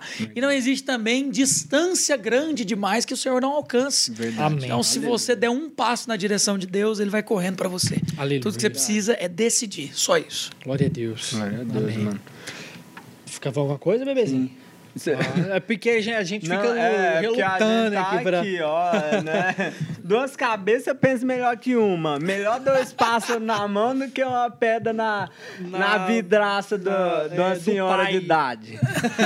É, Mano, mas é, você, como o Brasil todo que tá nos assistindo sabe, né? é um ícone brasileiro, né? Que apresenta assim. pro- é, Só que não. Faz, é, canta aí. Mesmo, né? Canta, toca, Dança. dança, Vocês prega. esqueceram do crochê. Eu, eu manjo bem demais de crochê. Eu faço um tapete incrível. Um naipe tão poderoso, Faz um tapete, pessoal. Faz um, um suéter. Mano, mas como é que. Como é, de onde saiu, tipo assim, a inspiração pra você começar nesse ramo da comunicação? Ah, é verdade. Boa, garoto. Nossa. Cara, muito bom. Quando você responde a pergunta, eu vou deixar isso, você só, Não, essa foi um, boa um mesmo. minutinho, tá bom? Desculpa. É sério, que Precisa ir tá banheiro. Então, vou responder o Dudu aqui. Eu acho interessante, porque assim, tudo que a gente faz, a gente geralmente tem aquele desejo no coração, né? Você vai desenvolvendo. Na comunicação foi exatamente assim. Eu observava quem comunicava, ficava apaixonado, falava, cara, eu quero fazer isso. Primeiro contato com a apresentação que me inspirou muito, porque eu sempre gostei de música. Então eu olhava para a televisão quando ela passava clipes. E o canal que mais reproduziu clipes na história foi a MTV. Ah, MTV, o MTV é vida. MTV, que é a Music Television. Agora você Music imagina. Television. Quando a MTV né, chegou até mim, porque até então não tinha em Goiânia, né? Goiânia não tem MTV até hoje. Era só uma antena parabólica, né? Só na parabólica ou na TV fechada a cabo. Opa. Então a TV fechada a cabo é a TV que tinha acesso à MTV. Só que aí o que eu pensava? Cara, esses caras, eles têm contato com todas as bandas, Sim. eles apresentam de uma maneira legal, e aí eu ia me inspirando ali. E a vida inteira acompanhando todos os cantores gospel. Então, eu me recordo até dos primeiros avivamentos na música, Diante do Trono, Antônio Cirilo, Ludmila Feber, Alda Célia, Kleber Lucas, a Santa Geração com o Antônio Aline Cirilo. Barros, né? Aline Barros, nessa época que ela retornou depois que ela viveu o episódio na Xuxa. Então, assim. Que episódio foi esse? que eu- Aline Barros, ela viveu um episódio na Xuxa que ela deu uma sumida do cenário. Na época, ela participou de um- tipo uma comemoração do aniversário da Xuxa. E, enfim, foi um episódio que, na época, ela deu uma sumida do cenário, deu um problema também nas cordas vocais. Né? A Aline Pois, Barros hein? superou um problemão e foi Deus na vida dela. E ela Rapaz. continua louvando para a glória de Deus. Então, isso é uma coisa impressionante. Essa aí eu não sabia. Pois é. E, e eu lembro de assistir todas essas coisas, né? De acompanhar esses acontecimentos e sentir esse desejo de comunicar. Então, o que nós tínhamos mais próximo aqui na comunicação era o rádio, né? Já que a TV, era- eu não tinha nenhum conhecido da TV, mas eu tinha conhecidos no rádio. Um deles foi o Deco Martins. Deco Martins fazia programa policial, ele fazia apresentação desses programas de crimes e tudo mais, chamava na época, se eu não me engano, é, Goiás na mira do crime, alguma coisa assim. Era o Isso na- na Datena Band? brasileiro. Literalmente, o Datena do Cerrado. Da tenda brasileira, é. Da Atena tenda já é brasileiro, mano. Eu sei, mano. Mas aí o Deco um dia falou assim: ele estava gravando um, um CD de reggae para Jesus.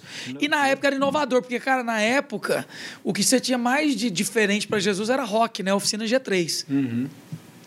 Os homens e seus espelhos Literalmente. mágicos. Ô, Guilhermão, mano, só.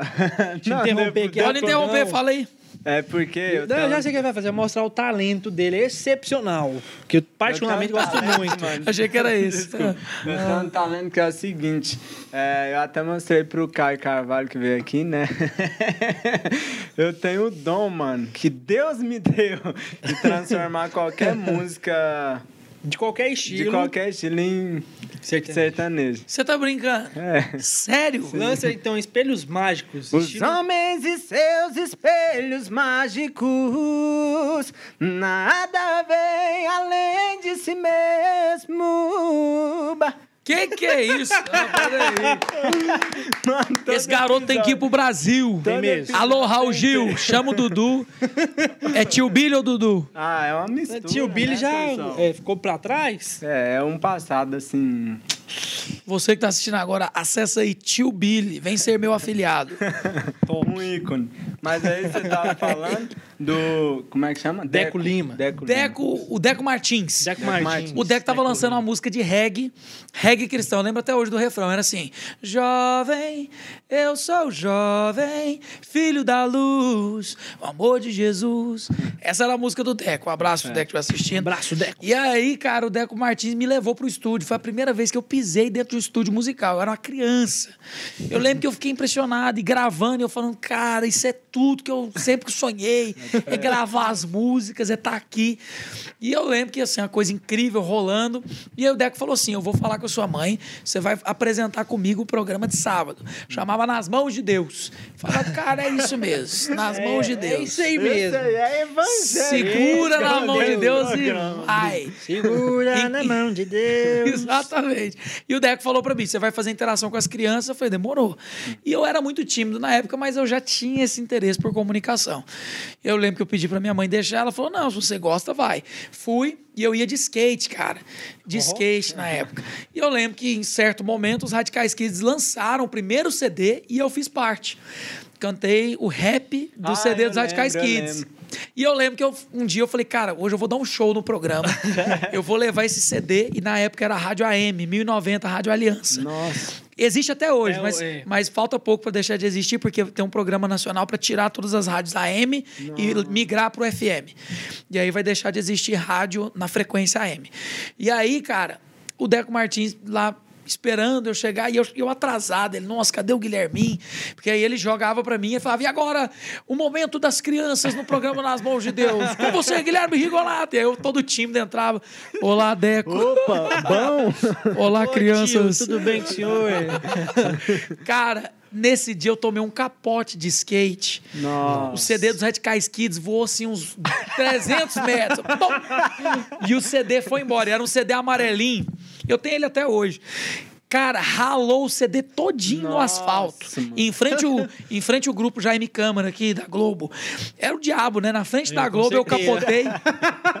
Ai, só É o pode. diabo, não quebra nós. A gente tá tentando não ser Mano, a gente processado, tentando mano. ser politicamente correto. Chega Tentando alguém pra politicamente quebrar ser- o não, não é, trem. i- não é isso, não. A gente só tá tentando não ser processado. Quando a gente tiver dinheiro, chama nós no processo. Agora a gente não tem. Ô, galerinha, é sério, ó, inclusive falando do Felipe Neto aí, se você processar nós, mano, eu vou ficar extremamente triste. Continue. É verdade. Vocês falaram alguma coisa do Felipe Neto? Não, você Não, foi é, no podcast o passado. João Marcos, doido. Não foi a gente. Não foi a Processo gente. João Marcos, aí. Já que vocês querem processar alguém, né? O processo Guilherme Rigonato. Não, eu não falei nada. Ué, que isso? Você tá doido? Não é processar ninguém, não. Eu disse que eu tomei um capote em frente à Globo, só. Aí, você já tá A pedra que a. Globo colocou lá pra você trupe- trupicar. É porque, o, o- inclusive, teve um Tô jornalista que foi assassinado em frente àquela. O sobrado onde era mano. 1090. É. Deus. Lá Sério funcionava muitas rádios, inclusive a 1090. Que loucura. O Valério, né? Enfim, aí, ah, cara. sim, sei. Foi, sei. foi aquele episódio, o jornalista, né? Filho do. Ele é filho de um, de um, de um cara grande aqui também, esqueci o nome do, do, do Exatamente. cara. Mas enfim, até é. hoje eles têm um processo na justiça, uma parada. E na época eu lembro que eu ainda eu tropecei no skate numa pedra lá, o, o CD voou longe, arranhou o CD inteiro. Eu cheguei na rádio todo ralado, sangrando. E aí o, o Deco, que isso, Guilherminho? Você demorou demais e no ar, cara. E aí eu entreguei, eu já entreguei o CD pro Júlio, que era o produtor. Falei assim, Júlio, tá aqui o CD, faixa 3. Todo moído. É, faixa 4, que era é, a Tem Que Nascer, que era a faixa que eu Ah, cantava. lembro. Qual que era o CD? O Deus de Gerações? É, não, esse é A Grande Aventura do Filho de Deus. Ah, sim. é o primeiro, primeiríssimo CD dos Radicais Kids. E aí, cara, eu lembro que o Deco já falou assim: Ó, Guilherminho, hoje você demorou. E ele rasgava no ar. E aí, Guilherminho, o que, que tenho pra hoje, cria- pra criançada?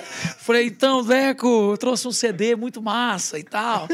Vamos tocar a música Tem que Nascer dos Radicais Kids, inclusive eu que canto. E o sangão no cotovelo. Na jeito. mesa todo Sério, não é zoeira, não. Vocês acham que é zoeira, né? Cara, minha bermuda toda rasgada no joelho aqui. Coitado, Eu não sei se vocês mano. lembram daquelas bermudas que tinham zíper, que você dividia. Lembro. Virava calça e bermuda. calça, Sei. Cara, quem, quem é novinho não vai saber, não. Eu sei. O homem todo ralado, coitado. Tudo Não tinha ralado. nem uma camareira pra dar Ai, grau, né? Aí na hora, essa geração nunca vai saber o que é isso. Na hora Eu que lembro. soltou o CD, qual que é a faixa, Guilherme? Eu falei, faixa 4, aí ele só na caixa, DJ. No que soltou, mano, a música começou assim, ó. Prana, prana, prana, prana. Tava, tava raladaço o CD, porque eu caí do skate. Aí o Deco Martins entrou no ar e falou assim: você não trouxe um CD que presta, não, Guilherme? Guilherme todo moído, todo... foi salpicado no ralador de queijo e o Deco. Ô, Guilherme, cadê o CD, mano? Eu não trouxe um CD que presta, não. Mano, esse deck é pai. Aí ele falou assim: é, pelo visto, hoje não vai ter momento com as crianças, não. Ai, ai. Não, aí eu fiquei lá esperando o programa acabar pra explicar a situação, né? Mas assim, foi um dos episódios, te- teve muitos outros que deram certo, graças a Deus. Foi onde eu iniciei na comunicação, foi fazendo rádio. massa, e, e assim, é muito engraçado, porque no início você nunca é bom. Cara, nada, nada que você vai fazer você é bom quando você começa. Você sempre aprimora talento depois que você já começou. Verdade. Isso é uma ilusão, achar que você vai começar fazendo bem, Bem, feito. é, é. Eu acho que é o seguinte, dá pra começar minimamente preparado. Com certeza. Você não Sim, precisa também começar também, É, né? não precisa começar no relaxo. É. Não precisa ser aquela coisa completamente despreparada. Mas você começa e vai aprimorando. E comigo foi assim, ralando no skate, levando CD furado. e, e essa Mas geração você de podia ter esporte... de bicicleta, mano. Era mais seguro. E nessa época eu era invocado com skate, infelizmente, né? Aí Deus me guardou. Era na época que você tinha um cabelão? Era, exatamente essa época. Era eu tenho uma foto, eu não sei onde tá essa foto. Eu tocando guitarra com cabelão, estilo Kurt Cobain, né? Que eu deixava o Nossa, cabelo mano. grande. Cabelo lisinho. Exatamente. Espelhar, eu, eu me espelhava no PG, que o PG tinha um cabelão, né? Da oficina G3. Sei. Inclusive, eu fiquei chateado quando ele cortou o cabelo. Eu falei, não, o mais massa do PG. O, o- Como é que fala? O símbolo? Não. Ah, agora até perdi a. a- a- Que era a época que eu andava de skate. Não. Você falou aí do PG, era a marca registrada, né? Exatamente, a marca registrada. E aí eu tive a oportunidade de perguntar pro PG na Vinha FM. Falei, PG, sei que tá todo mundo te enchendo o saco com isso, se você não quiser responder, não precisa. Mas por que, que você cortou o cabelo? todo mundo é fã de roqueiro que tem aqueles cabelos longos, né? Você vai ver o Metal Nobre, vocalista com um cabelão gigante. Porque é, na verdade, uma identidade do estilo Sim, musical. Né? E aí o PG falou assim: não, porque eu quis e a minha esposa pediu. Falei, Bom demais. Nada mais justo. O, Nada mais o justo. Guilherme Amadeus vive com traumas desse, né? Joguei na roda mesmo. Trauma de quê? que ele gosta. Você gosta de quê? Da, do bigode ou do quê? Ah, não, é porque eu acho. Assim, até esses tempos atrás, aí tem alguns podcasts aí, rebobina a fita e você vai ver. Eu tava com bigode, só que minha esposa brigou, né? Aí eu não vou Só colocar bigode, mais. só bigode, Só né? o bigode. Só o bigode, eu entendi, porque eu ia falar, você tá agora de bigode. É, tô de bigode, mas só o bigode, né? Sim. Aí o cabelo também tá deixando dar uma crescidinha Você, aí. dá- você né? dava aquela preparada no finalzinho dele aqui não, assim? Não, isso aí eu não tenho tanto. Não tem tanto. Esse zelo, Não né? tem tanto drip pra isso, não. Como diz o jovem de hoje, né? Os jovens. Eu prefiro mais esse estilo assim mesmo. Lê um superchat pra nós aí, Dudu. Mano, qual que é o, o, o CD lá que você disse? Eu tô Radicais Kids, a grande aventura do filho de Deus. Ah, tá. Você coloca Tem Que Nascer aí no YouTube, já rola. Mas não tem, não tem na internet, né, essa imagem sua pra eu achar pra galera aqui que o povo tá doido procurando aqui no Superchat. Pera aí que eu vou ver se eu acho essa imagem aqui então. Se você Não, achar. campeão, A2. Aí, ó. Ah, se você achar, manda pra nós aí no Zap Whats, né? Fechou, que a te gente vai estar aqui. mostrando pro pessoal. Acho que era só você escrever, mano. Tem que nascer. Não, eu tô falando da foto dele, mano, de cabelão. Aqui, ó, eu já tive cabelo de muitas maneiras. Ó, pra você ver essa época aqui, ó. Eu usava só com gel. Isso aqui é o Digital Age. Ah, Se quiser fechar aqui, ó. em- Eles vieram aqui. Ah, eu no lembro ano- deles, mano. Isso aqui eu eles lembro. vieram pra poder 2014, participar. né? Exatamente. Foi no Radicais Livres. Isso. Aí é uma entrevista que a gente tava fazendo com eles na vinha. Eu usava o cabelo rapadão e com gel todo colado. Era... Nossa, mas era bonito demais, meu Deus. Só que não, né? e pra Estilo galera é de rock também, né? Tem um estilo de rock que os caras gostam de usar cabelo assim. Se eu não me engano, tem uma banda que chama. Na verdade, é, tudo é uma inspiração. Sabia disso, cara? Tudo é uma inspiração. Sim. Porque não tem jeito. Quando você nasce, você começa a fazer comparação com as pessoas. Então, Verdade. eu lembro que eu, eu cresci ouvindo banda de rock cristã. Eu tenho uma lista de A a Z de bandas de rock cristão. Sério? Tenho. Você gosta de rock, então? Rock. Quem tá ali no top 3, Cristão? Cara, eu ouvi demais, demais Under Oath, que era uma banda que o baterista era o cara que mais cantava da banda. Sério? E o vocalista fazia o vocal gutural, que a gente fala, né? Então o baterista fazia a voz melódica, super afinado, e o vocalista fazia o gutural. E é uma das Que que bandas é- de rock mais Eu também influentes. porque tô com essa mesma pergunta. Gutural é Desculpa aquela. a ignorância. Não, tranquilo. Gutural é aquela voz que você faz assim, ó. Ah, tipo drivezão. Isso, é o drive, só que é um drive extremo. Um drive assim demoníaco. É, porque, porque o. Ô, irmão. Não. Que isso? É, não, o programa Tudo da igreja. É, Deus criou. Tem o white metal. white metal, né? E todas essas coisas. Mas assim, só pra você entender, porque na época era um estilo que eu gostava e eu fui a bu- em busca de pessoas que criam em Cristo e que gostavam desse estilo. Ah, pra minha surpresa, eu encontrei uma galera. Glória Hoje, por exemplo, tem gente que tá nos assistindo, ah, eu gosto de sertanejo, mas será que tem sertanejo cristão? Meu amigo, procura. Procura que eu você lembro acha que a quando paz. meu amigo, eu procurei sertanejo gospel também pra tocar na vinha. Tem uma galera boa. É. Galera, gente boa. E assim, música boa, não é coisa ruim, não.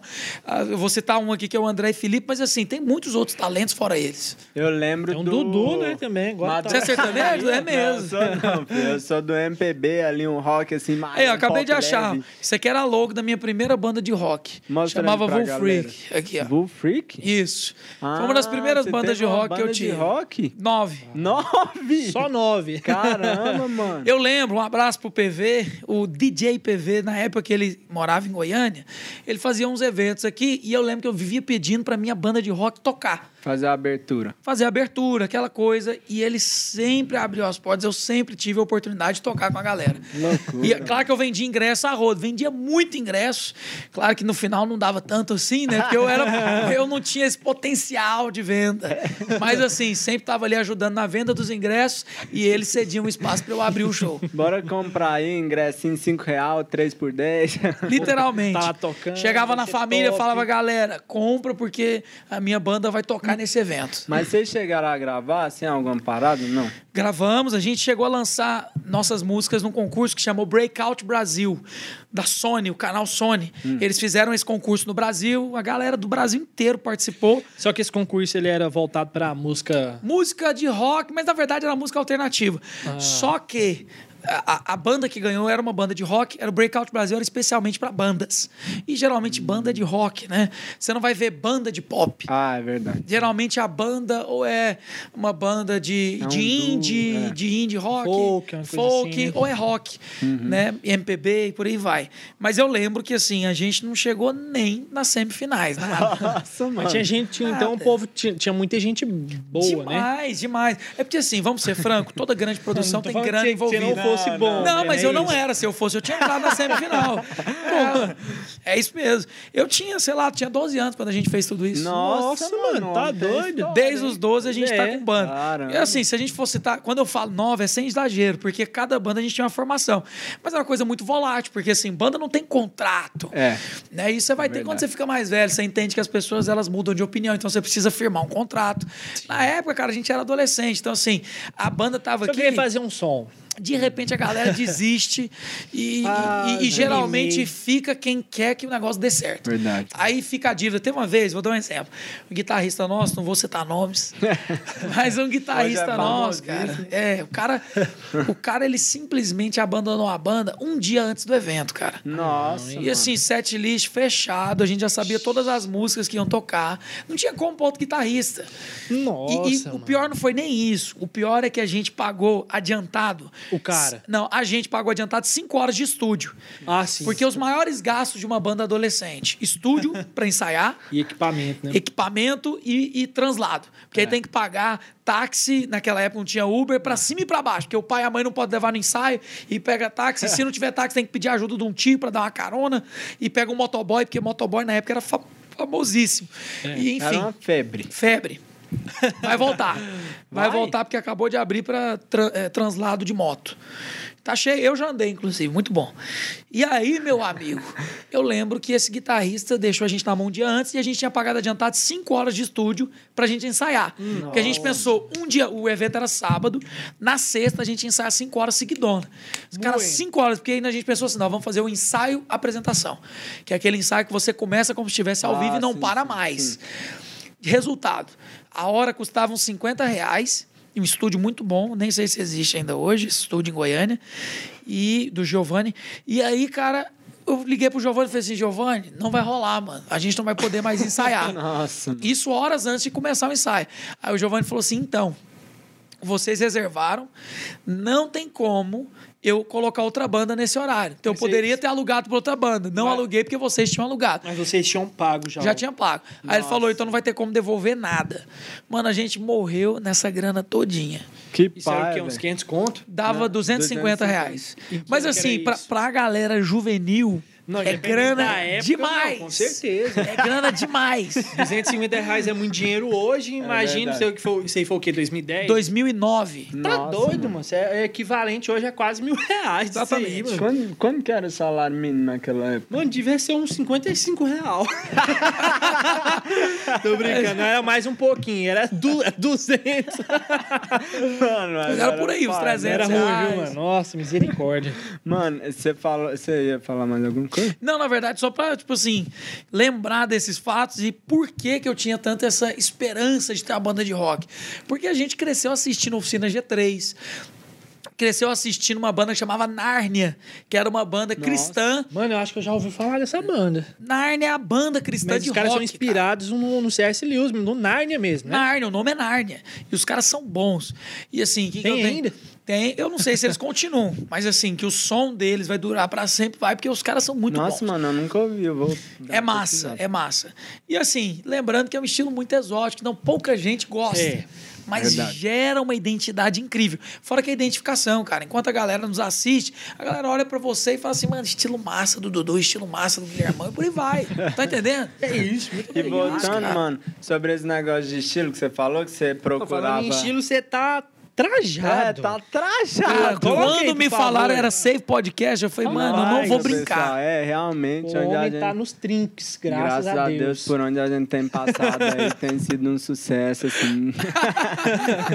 Mano, mas quando você falou de estilo, que você procurava é, referências no mundo cristão, né? Sim. Evangélico. É, pra se identificar na Sim. questão de estilo, tipo assim, aparência. Porque o que que acontece? Hoje em dia existe muito mu- mundanismo, né? Na igreja. Então, muitos adolescentes, eles querem se inspirar. E, é e- é- tem muito mundanismo, Não, não é- é. mas infelizmente, tipo assim, eu ent- eu entendi o que você quis dizer. As coisas acabaram se misturando, né? Sim.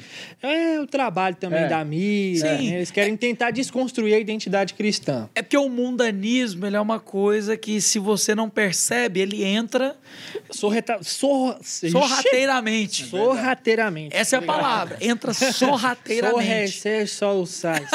Suleta pra nós. S-O-R-R-E-T. E segue a palavra. Deixa pra lá. Isso. Só para você ter uma ideia. Quando a pessoa ela deixa de vir ao culto no domingo, há quem diga assim: não, não, não é pecado. Né? Não fui no culto, não, não é pecado.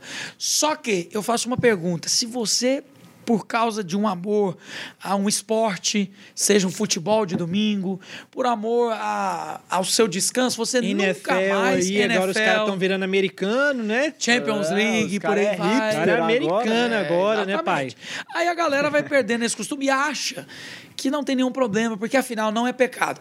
Mas entenda, se uma vez ou outra você está de férias, você não frequenta o culto, você realmente não está pecando, não significa que depois de um tempo, você se acostumando a não ir no culto, não se torne pecado. Porque se te afasta de Deus, é pecado. Então isso é mundanismo, é aquilo que, de uma maneira sutil, te afasta de Deus. Sorrateira, agora Sorrateira. pronunci- pronunciando corretamente, graças a Deus. Fiquei meia hora aqui. Até que saísse a palavra sorrateira. Liga aqui, ó. Exatamente. E qual que é o mais massa? É que essa geração, ela quer sim ser feliz na presença de Deus. E às vezes a gente acha que não é possível. Então o que, que a gente usa? Nós usamos exemplos que não são de Deus. Eu vou, eu vou dar aqui um exemplo muito clássico. Né? Aquele jovem que ele adora a internet, mas ele descobre que os grandes ídolos da internet, eles são do, do diabo. Lá, são ateu, pessoas que são são- influenciadas por ideologias que não são a de Cristo. E aí essa pessoa ela fica mal, ela pensa em quem que eu vou me inspirar. Só que aí você começa a pegar muitos influenciadores cristãos que tem uma palavra massa e que você pode simplesmente se inspirar nos caras e falar, mano, eu vou ser igual. Por que não? E outras, são pessoas geniais, que têm uma comunicação incrível, que se vestem muito bem, que expressam a glória de Deus de várias maneiras. Então, assim, a Bíblia não restringe expressar a glória de Deus a ir no culto, mas ela fala: se você comer ou se você beber, você faz tudo para a Pra glória de de Deus. Deus. Então, tipo assim, se você está trabalhando, eu estou lá no jornal apresentando, cara, eu faço para a glória de Deus. Amém. Mas eu estou dando notícias, sim, cara, mas a minha vida não se separa da vida de Deus. Como é que você vai separar o Guilherme de Deus? Não tem jeito. Tudo que eu fizer vai ter, de algum, em algum momento, vai transparecer a glória.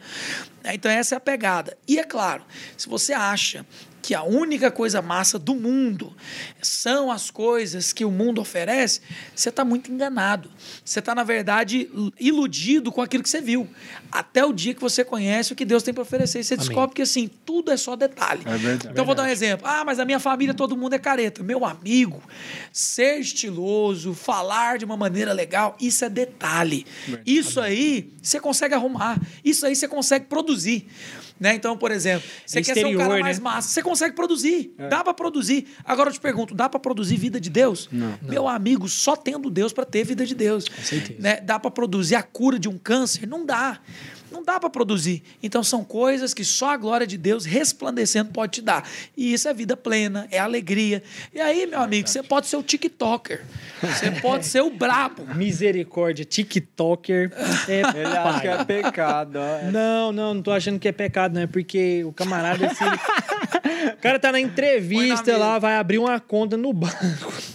Se bem que tá dando dinheiro, né? Mas, ô irmãos. Ah. Aí a, a, a moça lá, né, do banco pergunta: Mas então qual é a sua profissão?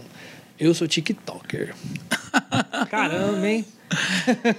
É, Mas, né, é uma opinião minha. Se você é TikToker, glória a É, Deus eu pela penso sua nisso vida. também, mano. Mas graças a Deus eu não sou banqueiro, né? Aí você pode falar assim, ah, mas você é youtuber. Não, eu não me declaro youtuber. Eu tô aqui no YouTube, a gente tá fazendo aqui um movimento, mas a minha profissão é, é editor de vídeo, motion design. Mano, mas eu particularmente não vejo problema nisso, não. Eu acho que a gente tem que. Não, com certeza. Inclusive, eu quero Fazer o alguma corre. coisa. Não, É. sim, sim, justamente. Você falando sobre isso, estava me ocorrendo aqui, né?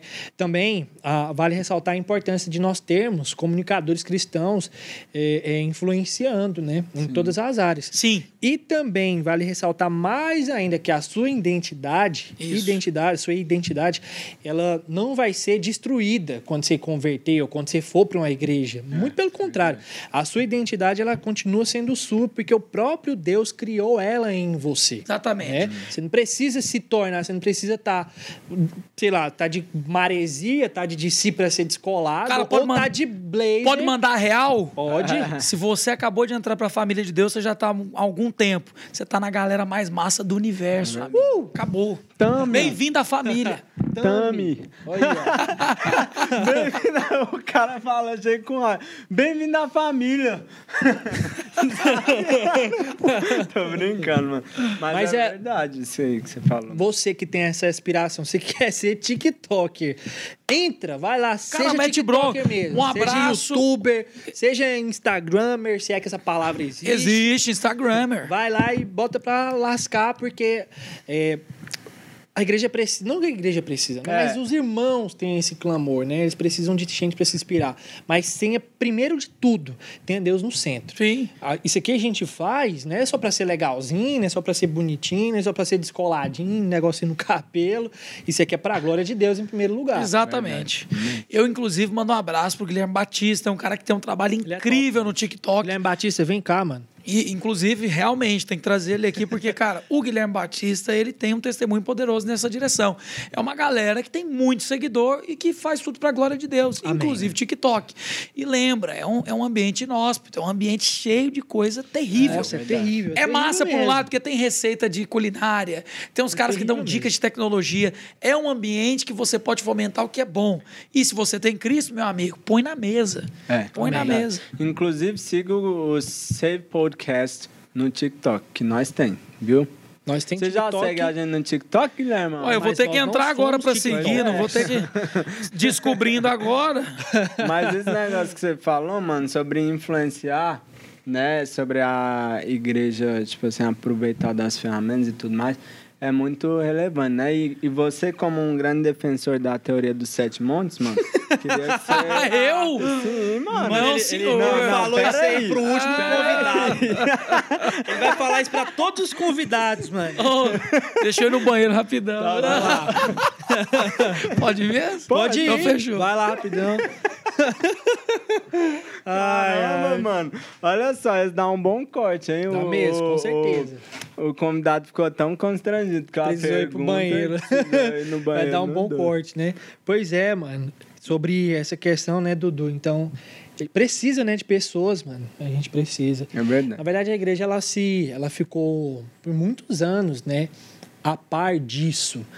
É, obviamente, não que a igreja foi errada nisso, né? Jamais. É. Quem sou eu, um menino de 19, 20, 25, 19, Vixe! 25 anos para julgar o que se a igreja tá certa ou tá errada. Isso aí é papel de Cristo, né, obviamente. Uhum. Todavia, como Paulo disse, né, eu me fiz louco para com os loucos, sábio para com os sábios. E de tudo para com todos a fim de ganhar alguns, né? Então eu acredito que mais uma vez sem querer condenar para quem é mais velho tá vendo isso aí, que foi algo que a igreja poderia ter aproveitado melhor, né? Verdade, desde o começo, né? A Desde internet, o começo. Né? Sim, a internet, e não só a internet, né? A cultura de modo geral. Não trazendo o mundanismo para si, mas influenciando a cultura. É, isso é verdade, mano. Ao invés da gente. É... Peraí, deixa eu pensar se essa frase tá certa. Hum. Você julga, eu vou, vou jogar na roda. Ao invés da gente trazer. Hum, Não é trazer o mundo para Cristo. não, não, isso sim. Entendeu? É por Não, isso que é, é, um é também, é também. É pegar É- as pessoas do mundo e trazer elas para É, Cristo. Mas assim, ó. É levar o Não- cristianismo para a cultura. É, não, ao invés da gente trazer a cultura para o cristianismo, a gente se preocupar em levar o cristianismo para a cultura. Isso. Entendeu? Porque às vezes a gente fica naquela de, ah, que não sei o que, que tem que. que tem que ter, né? É, que, de, campeonato de skate na igreja. Campeonato de LOL na igreja. Campeonato de LOL pra crente. Pode ter também, não tem problema, mas Pois isso não é. tem que ser obrigatório. Mas eu falo assim, é, é porque a gente tá falando, Guilherme, já que você cortou, porque todo mundo viu que tava na câmera ali, mas enfim, é, porque eu falei uma coisa aqui que a princípio me pareceu meio Contraditório. errado, contraditório, mas a gente, eu acho que a gente não tem que se preocupar tanto em trazer a cultura para dentro da igreja, sabe? Mas levar o cristianismo dentro para cultura. para dentro da cultura, Com muita entendeu? certeza. Porque É, é- é aquela parada que Paulo disse o seguinte: se uma mulher é casada com um homem, ela converteu, conhece Jesus e o homem não. Quem que contamina quem? Ficou muito claro na Bíblia que a mulher que tem a Cristo, ela se deita com o marido, porque ela é casada e toda noite ela dorme junto, e ela santifica o marido. Verdade. Porque o que, que é mais contagioso? A vida de Deus ou a morte do pecado? Cara, a vida de Deus é mil vezes mais contagiosa. Aleluia. Não é por acaso que qualquer um que crê e confessar é salvo, porque Amém. é fácil. A salvação está acessível. O ano que nós estamos é o ano aceitável, porque Amém. Deus é um Deus pronto para perdoar, está Aleluia. pronto para amar. Os braços estão abertos. Então essa pegada é isso mesmo, é quanto mais você está inserido na cultura, mais você contagia a cultura. Então assim, eu acho muito engraçado no Brasil, quando você fala que uma música é cultura brasileira, essa música ela pode falar de Emanjá, É, essa música ela pode ser o MPB. Por quê? Porque essas outras religiões são cultura brasileira. Aí quando você fala do cristianismo, não, aí é gospel, é diferente, né? Um mercado totalmente à parte. Peraí, cara, é cultura brasileira. Por quê? Porque nós aderimos ao cristianismo. Então se tornou nossa cultura sim. Não, E- na verdade já é, né? e- sim, exatamente. Sempre foi, nunca deixou de ser. A grande questão é o que, que contagia o quê? E, inevitavelmente, Cristo é o que mais contagia todas as coisas. Agora, é interessante a gente analisar aqui na mesa muitas pessoas que facilmente são influenciadas e não influenciam. É. Eu vou dar um exemplo. Se você fica com medo de ofender alguém, falando que Jesus ele te ama apesar de seu pecado, você então está com medo de dizer para a pessoa que a vida que ela leva não é a melhor. Então, eu acho que você não percebeu quem é maior. Você precisa de avançar, né? Como diz o outro. É, você não ofende as pessoas quando você fala a verdade. Sim, Se as pessoas se sentem ofendidas por ouvir a verdade, significa que elas não entenderam o que é a verdade. É só isso. Mas você não está sendo né, totalmente ofensivo, ah, porque você é intolerante. Não, querido. Você só precisa se posicionar. E eu te garanto, pessoas posicionadas é que fazem o mundo um lugar melhor. Infelizmente, muitas pessoas se posicionam para o mal e quando você tem a oportunidade de se posicionar para Sim, Cristo e para é. o bem, as pessoas não fazem. Então você tem que ter uma verdade. posição mais ativa na sua escola, na faculdade, no trabalho. Cara, de realmente se expressar. Não é, não é ficar indo contra as pessoas, mas é se expressar como você é. Você é de Cristo? Então fale como alguém de Cristo. Seja como É Cristo porque a nossa, a nossa. Amém. Você tinha terminado, não? Não, é isso mesmo. A nossa guerra ela é contra o pensamento, vamos dizer assim, né? É contra principados e potestades. Sim. E nós precisamos nos posicionar mesmo, né? É, de verdade, a gente estava até numa crise aqui ainda É. há pouco, antes de começar esse podcast, mas nós estamos aí online. E nós estamos aqui posicionados, nós somos cristãos, amamos ao Senhor, amamos a Sua palavra, e vamos falar o que é certo e o que é errado à luz da palavra de Deus, não a, a, a nossa luz, a luz do Guilherme Amadeus ou do Guilherme Rigonado. Como que a gente pensa Ou a ser. luz do, do, do, do, do Cardoso. Nós vamos falar a luz da palavra de Deus, né? E outra coisa, a gente tem precisa tomar muito cuidado né, com o que a gente ouve, com o que a gente vê em TV, porque qual que é a tendência da, da TV, da, da, da cultura de modo geral, fazer, fazer com que a gente é, é, diminua o valor da verdade da, da palavra. Porque tudo é verdade, tudo é verdadeiro, tudo é bonito, é lindo lá. Mas Sim. aí falou de cristianismo, falou o que, que é pecado, o que, que não é pecado, aí já começa a ficar destoado lá e eles sempre de forma a, a empregar aquilo no nosso subconsciente, no subconsciente das pessoas, de todas, né? Que tem um Instagram, que tem, sei lá, que tá lá vendo, tá se alimentando de cultura, né? Sim. Que ele vai ficando no subconsciente dela e vai cada vez mais afastando. Isso pro ímpio e também pro crente. No, verdade. pro ímpio vai deixando ele odioso a Sim. Deus, odioso às coisas de Deus, e pro crente vai fazendo com que ele comece a discordar, que ele comece a É, acho que é o melhor, verdade. não sei o que. Só, só para a gente pegar aqui duas coisas que tem que ficar muito claras na sua mente. Eu acho que são posicionamentos básicos, mas assim, a gente acaba esquecendo das obviedades. Então vamos a algumas delas. Uma primeira, tem gente falando assim: todos são filhos de Deus. Então é importante passar limpo isso. Todos são criatura de Deus. Realmente o Senhor é o criador de todas as coisas e todos. Amém. Mas nem todos são filhos. A palavra de Deus diz que a todos quantos o receberam, ou seja, está falando do Filho de Deus, quem recebeu Cristo, o Filho de Deus, como seu Deu-lhes Senhor e Salvador, deu-lhes o poder de serem feitos filhos. Ou seja, quem não creu em Cristo não recebeu esse poder de ser feito filho. Portanto, da você que não crê em Jesus não é filho de Deus. Isso é um fato do cristianismo e Cristo, inclusive, veio para perdoar a toda a humanidade dos pecados. Então você tem que entender que Jesus, como filho de Deus, era o único apto para perdoar todo o resto, porque era o único justo. Lembrando que você que não crê, tá agora, agora. Ele é um Deus de amor e ele quer trazer você pra cá. Amém? É por isso que você está assistindo, pode ter certeza. Aleluia. O cara pode ter certeza, a galera que ligou o computador agora está assistindo porque Deus quer falar com eles. Amém. Verdade. E aí, qual que é a parada? Você pensa que Jesus, ele, ele já é pai de todos, ou todo mundo é irmão de Jesus. Não, só são filhos aqueles que creram que Jesus é o único e suficiente Salvador. Amém. E outra, que você precisa dele. Porque se você não crê que você precisa, você é muito bom, você nunca matou, você nunca roubou, nunca usou droga. Cara, não é para você. Infelizmente, você que não reconhece que tem algum erro na sua vida, não é para você. Essa pessoa é perfeita demais para precisar de Jesus. É. Infelizmente, a gente sabe que ninguém é perfeito. Então, essa pessoa se engana ao Sim. pensar que, sendo um bom cidadão, ele está apto a ir para o céu. Não está. Lembre-se disso. Para ir para o céu, meu amigo, você tem que ser perdoado dos seus pecados. Tem que ser Ah, perfeito, né? Exato, você tem que Mas ser. verdadeiramente perfeito, não perfeito aos seus olhos, não perfeito comparando com o se comparando com Hitler, Com se comparando com Stalin, Matador. Isso. comparando, inclusive ele converteu, viu? Então, Converteu? converteu. Pelo Nossa, menos ele disse que é converteu, sério? né? Ele fala, o Pedrinho. É. é, Diz que Pedrinho, meu sim. brother, converteu mesmo? Vem cá depois. Queremos você Enfim, aqui. queremos você aqui. é é para todos, né? É para todos. E como o Guilherme Rigonato falou, né?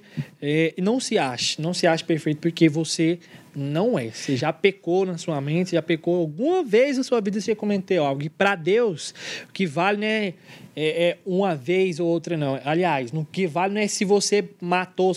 No que vale não é o que é grande, mas é o que foi feito ou o que deixou de ser, ainda que fosse na mente só. É mais ou menos assim, se você comete um erro, a lei ela tem ali o seu errou todos, conjunto né? de mais de 600 regras. Se você errou uma regra, todas as outras foram quebradas. Eu quebrei uma regra, todas as outras foram quebradas. Então, para você que nos assiste agora, com certeza você já vacilou minimamente em alguma coisa. Ou você já cobiçou algo de alguém, ou você já odiou na mente. Ou será possível que você é conta. tão bom assim? É. Nossa, ele é bom gente. demais, meu Deus! Não é possível. Não é possível. Vem cá dar uma entrevista Vem para você. cá, podcast. Santarrão, bonitão, da massa. E outra coisa que a gente tem que passar limpo, tem pessoas que dizem assim: tudo que leva para cima, tudo que faz bem, eu sou a favor. Mas deixa eu te contar, a Bíblia fala que só existe um caminho. Jesus é o único caminho. Então significa que não existem outros caminhos que levam a Deus. Então tem pessoas que dizem assim: "Ah, não, se faz bem, eu gosto". Então, ah, a pessoa vai no terreiro de macumba, faz bem, eu gosto. A pessoa frequenta o centro espírita da linha azul ou da outra linha que exista, eu gosto, porque faz bem para a pessoa. E por aí vai, você pode levantar aí vários temas, o budismo, o hinduísmo e por aí vai. Religiões, se você for procurar, você vai achar milhares. Milhares mesmo, hein? Só na Índia são mais de 10 mil deuses e por aí segue. Caramba. Por que, que eu tô te falando isso? Porque eu quero te dizer que só existe um caminho. Não tem outro caminho. Não existe outra regra, outra maneira. Jesus é o único caminho que leva para Deus. Então não existe coisa que seja positiva demais que leve para Deus se não for Cristo. Né? E, e, assim, é uma verdade muito dura, mas infelizmente só Deus pode te salvar. É mas Ou só Deus né? verdadeiro. É, infelizmente, para quem cria diferente, né? Mas, é. mas é a grande sacada da sua vida. Você está diante da revelação que pode mudar os seus dias. Amém. Porque muitas vezes você vai se manter preso numa religião que não vai te render muitas coisas, você vai viver uma vida tentando, até o dia que você vai se frustrar, você vai pensar, eu não alcanço, eu não, não chego aonde eu gostaria, porque só tem um jeito de satisfazer o que você está procurando, é encontrar quem te criou, é encontrar quem criou você e deu um propósito para sua vida. Aí, meu amigo, não tem conversa, porque você encontra a verdade, as coisas se esclarecem. É. Você começa a ouvir a voz do Espírito Santo, você começa a entender que o Criador não te fez já por acaso, ele tem um plano, cara, Amém. um projeto projeto, você vai entrando por esse caminho, você vai sendo abençoado. E outra, quem que testifica? Ah, então quem que testifica? Por que, que eu falo com tanta convicção? Esse cara fala com tanta convicção. A Bíblia diz: quem testifica no seu coração sobre a sua salvação é o próprio Espírito de Deus que passou a viver dentro de você depois que você creu. Aleluia. Ele testifica da sua salvação Aleluia. e você tem essa certeza. Não só isso, mas você passa a caminhar e viver com Deus. Tem uma Amém. história que eu estou segurando desde o início do podcast. Aí, é aleluia. Aí, é Pode soltar? Pode soltar. Bora lá, pessoal. Pera aí, vamos, vamos pro nosso patrocinador. Por enquanto, não. Lança a braba. Então é o seguinte. oh, desculpa, eu Te... Pode beber, pode dar o gole aí. Eu vou contar a história. Você já vai contar, pessoal. Estamos segurando a, a audiência, hein? o bom do Save Podcast é que é na hora, né? É, é ao vivo, ao né? Vivo. Outra história. Tô brincando. Então o Save Podcast vai receber aqui essa história que mudou a minha vida. Hum. Eu tinha cinco anos, de quatro para cinco anos, quando eu fui diagnosticado com uma doença no joelho, chamava leg perks. Essa é uma doença que resseca a cartilagem do joelho. Então, como que funciona? Meu joelho ele não tinha mais a cartilagem por causa da doença e à medida que eu caminhava ficava osso com osso. Nossa. Qual que é o grande problema dessa tá doença? Uma gastura aqui. É exatamente, é uma coisa terrível. A grande grande prejuízo, grande prejuízo dessa doença é que você desgasta o osso. O osso é poroso. Então, à medida que você caminha com essa doença sem a cartilagem, você vai tendo microfraturas. Uhum. Né? O osso vai corroendo ali devagarzinho. Essas microfraturas elas são insuportáveis, é uma dor realmente chocante. Eram Nossa. umas pontadas assim que Nossa. subiam pela perna, coisa chocante. E eu lembro que eu era muito jovem, muito novo, né? uma criança de 4 a 5 anos. O ciclo mínimo dessa doença ele é de três anos. Por quê? É uma doença que não tem cura, mas ela tem, é como se fosse uma virose, né? ela tem um ciclo natural que a cartilagem renasce e, e, a cartilagem volta. Só que ela volta com um ciclo mínimo de três anos. Ou seja, eu ficaria três anos até que a cartilagem do joelho retornasse. Hum. Quais são os prejuízos? Uma perna fica maior que a outra, porque você vai desgastando a perna. Nossa. Né, já que tá osso com osso ali no joelho. Ah, mesmo que eu não caminhasse, ia ter essa redução né, de uma perna Sim. com a outra, porque afeta o crescimento da perna, já que é uma fase de crescimento. De, imagina a criança de 5 anos, quando ela está com 8, que são 3 anos depois, ela está muito maior do que quando ela tinha 5. Sim. Né? E, e assim, não cresce na mesma velocidade por causa da doença. Outra, outro fator, se você fica caminhando, a perna ela vai desgastando muito, o osso não cresce de novo. Hum. Você desgastou o osso, ele acabou, ele não vai crescer cacete da altura que você tinha antes. Então, aumenta a diferença das pernas se caminhar. Então, a ordem do médico, naquele momento que eu fui diagnosticado com a doença, foi a seguinte: você seu filho, né, falou para os meus pais, seu filho, no caso eu, não pode caminhar. Nós vamos engessar a perna dele e ele vai ficar de cadeira de rodas e, e, o ciclo mínimo é três anos. Então assim, vocês podem preparar porque ele vai ter que conviver com esse fator aí e vai ser um pouco difícil. E não tem volta, os prejuízos são esse, esse e esse, do jeito que eu expliquei aqui. Hum. E aí foi muito triste, né? Imagina você fachar, engessar o seu filho tão Criança novo. E, e cara, e olha que massa, eu nunca vi, nunca vi um gesso desse esse, porque tinha que mobilizar para não mexer. Então, começava na coxa e até a canela. Então, é uma parada que realmente não dava nem para dobrar a perna, porque da coxa até a canela, Nossa. imobilizava os dois joelhos, por mais que era só um que tinha um problema, e tinha um pedaço de pau no meio que era para eu não ficar mexendo as pernas. Era muito difícil, muito difícil. Eu lembro até hoje da minha mãe cortando as bermudas, porque aí, como o gesso deixa mais Aham. grosso, tinha que ter uns botões nas bermudas lateral. Cara, uma tristeza, uma tristeza. E aí, qual que é o resultado? Na época, nós tínhamos cultos avivados, tal qual são hoje. E nos- no meio do culto, numa ministração de louvor, a, igreja toda sabia né, que eu tinha essa doença, porque eu andava de cadeira de rodas, muito novinho. Do nada, eu apareci com cadeira de rodas no culto né, da nossa igreja videira. E eu lembro que um dia meu pai e minha mãe concordou em tirar meu gesso sem falar com o médico, porque aquilo incomodava muito, mas eu tinha que ficar quietinho na cadeira de rodas. E o médico totalmente desaprovava essa atitude, que ele falava: vocês estão prejudicando ainda mais a vida do filho de vocês, e por aí vai. E um dia, estou aqui no culto e a minha mãe ouviu de Deus.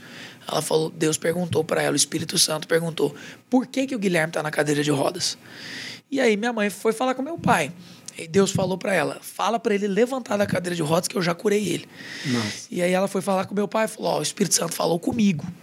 E aí meu pai olhou e falou assim, você foi o Espírito Santo mesmo? Você tem certeza? Ela falou, tenho. Falei, então fala pro Guilherme. E aí minha mãe até hoje chegou chorando muito, e eu sentado na cadeira de rodas, falei, mãe, por que, que você tá chorando? Porque criança não entende muito, então achei que ela estava É. triste. E aí ela falou assim, você crê que Jesus pode te curar, Guilherme? Eu falei, creio. Foi então, eu vim aqui porque Deus falou comigo enquanto eu estava orando e ele perguntou por que, que você está na cadeira de rodas, porque ele já te curou. Você crê? Eu creio. Falei, Então levanta e você vai brincar e você já está curado. Eu levantei porque assim, imagina, eram seis meses. Tínhamos passado seis meses da Meu doença. Deus. Eu tava louco para poder caminhar, louco para correr e nunca. Cara, eu, eu tinha desenvolvido um talento que eu equilibrava a cadeira de rodas só em cima das duas rodas. e aí eu ficava hypando de cadeira de rodas, descia. Dando um grau. Dando um grau de cadeira de rodas. E aí, enfim, por tanto tempo que eu tava andando.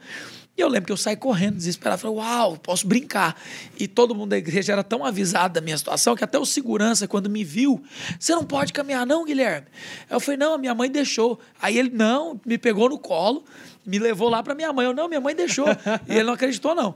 Aí ele levou a minha mãe, deixa ele no chão, deixa ele brincar. Fui eu que deixei. O segurança deixou eu sair pra correr. Pode falar que foi eu que Nossa. mandei. Exatamente, é isso mesmo. Ele foi- lá até na minha mãe, minha mãe tava lá orando na frente, e aí ela falou: pode deixar ele brincar. Um ato de fé, né? Porque assim, nessa altura do campeonato, ou eles creem no milagre, ou eles estariam piorando muito a minha vida. Porque a minha perna ia ficar muita diferença. Não sei se vocês já viram. Né, a- aquela pessoa que tem uma perna maior que a outra, ela tem que usar tanto o sapato de plataforma preparado para essa pessoa, para igualar os pés, né, para dar uma nivelada, e mesmo usando esse sapato, você tem que usar uma muleta ou uma bengala, né? Não é nem uma muleta, não, é uma bengala mesmo, para você conseguir caminhar. Cara, a história seguiu. Eu não sentia mais dores, que Meu já era um milagre. Eu não estava sentindo mais dores, porque só de caminhar já dava uma pontada violenta. Era difícil pisar o pé no chão, Nossa. porque como dava a pontada, eu não queria nem encostar o pé no chão, mas eu já não sentia mais. E eu também estava bem, nunca mais falei nisso.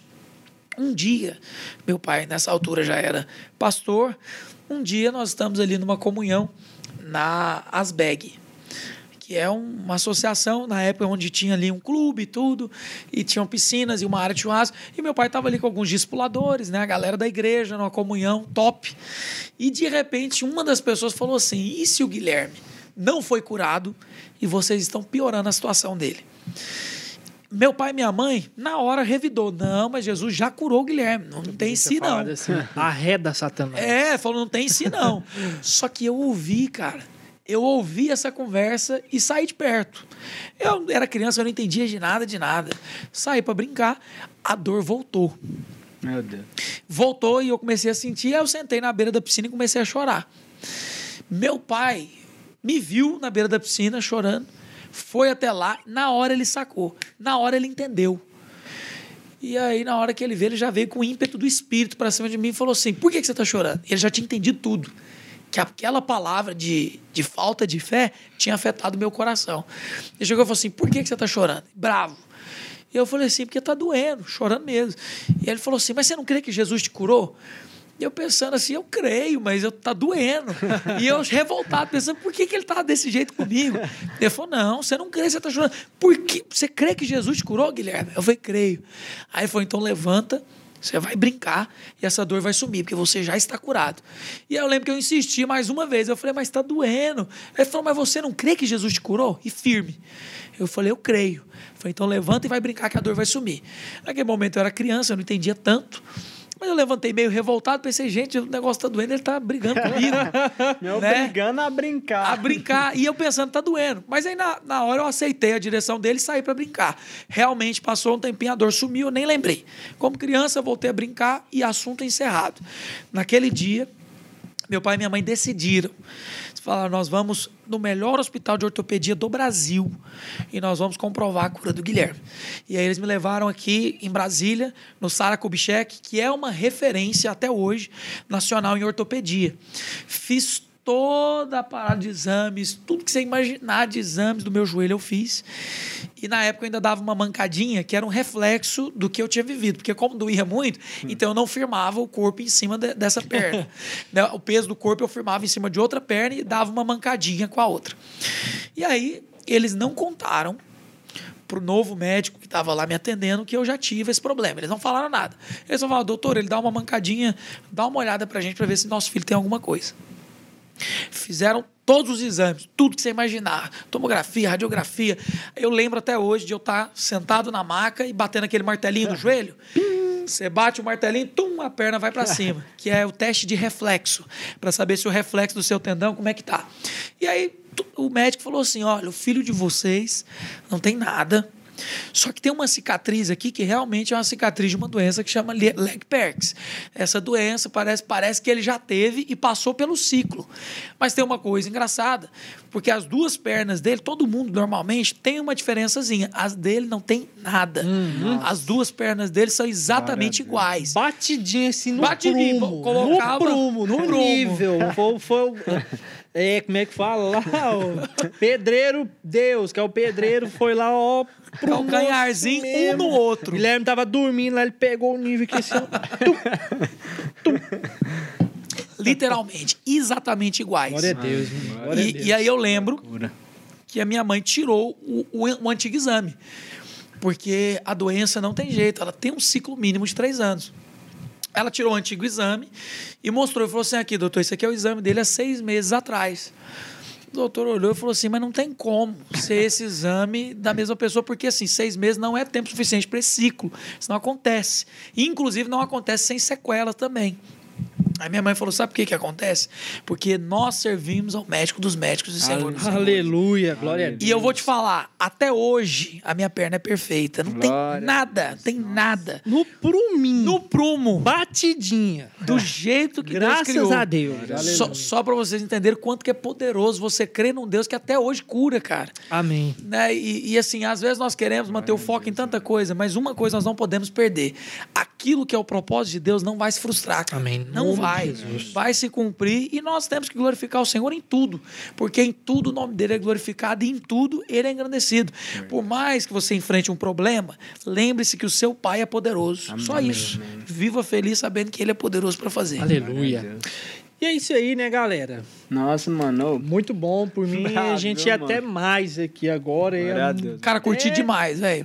Não, vamos, ter, vamos fazer parte demais. 2. Vamos fazer parte 2. Mano, nós Com certeza. estamos devendo parte 2 assim pra uma galera. Uma galera. É porque tem sério. muito assunto, né? É verdade. Tem muito assunto, mas é isso aí, galera. Foi uma honra ter você aqui, viu, Guilherme? Você, de fato, é uma bênção e esse testemunho me edificou demais. Com certeza edificou as pessoas que estão vendo, né? O tanto que o nosso Deus é um Deus poderoso, que curou, É cura e vai continuar curando. Amém. Glória a Deus. Amém. Alguma coisa a dizer, grande Dudu? Ah, mano, eu tô feliz, né?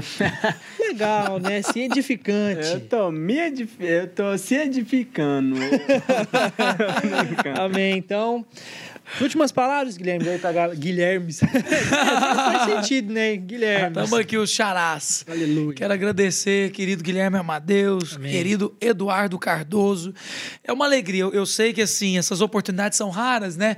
A gente vive uma vida corrida que às vezes não para para conversar. Verdade. Mas assim, lembra que na viração do dia Adão sempre trocava uma ideia com Deus. Aleluia. E o prazer de Deus era conversar com Adão. E se existe algo que a gente pode deixar nesse podcast é que viver com Jesus não é conhecer um conjunto de regras, é se relacionar com uma pessoa. Tal qual nós nos relacionamos aqui, conversando nesse podcast, você pode conversar todos os dias com seu pai. E você vai conhecer um caminho sobremaneira excelente, porque tem vida boa, mas nenhuma vale a pena sem Jesus. Oh, aleluia! E é com essas palavras maravilhosas que nós encerramos o nosso podcast. Top. Que isso. A Deixa mano. o seu like, acesse o nosso canal também de cortes, que tá poderoso, tá uma bênção, tá supimpa. Segue no Instagram, Instagram, TikTok. TikTok. Entra lá no meu canal também, Guilherme Amadeus, se você quer aprender a produção de vídeos, você vai aprender com o pai.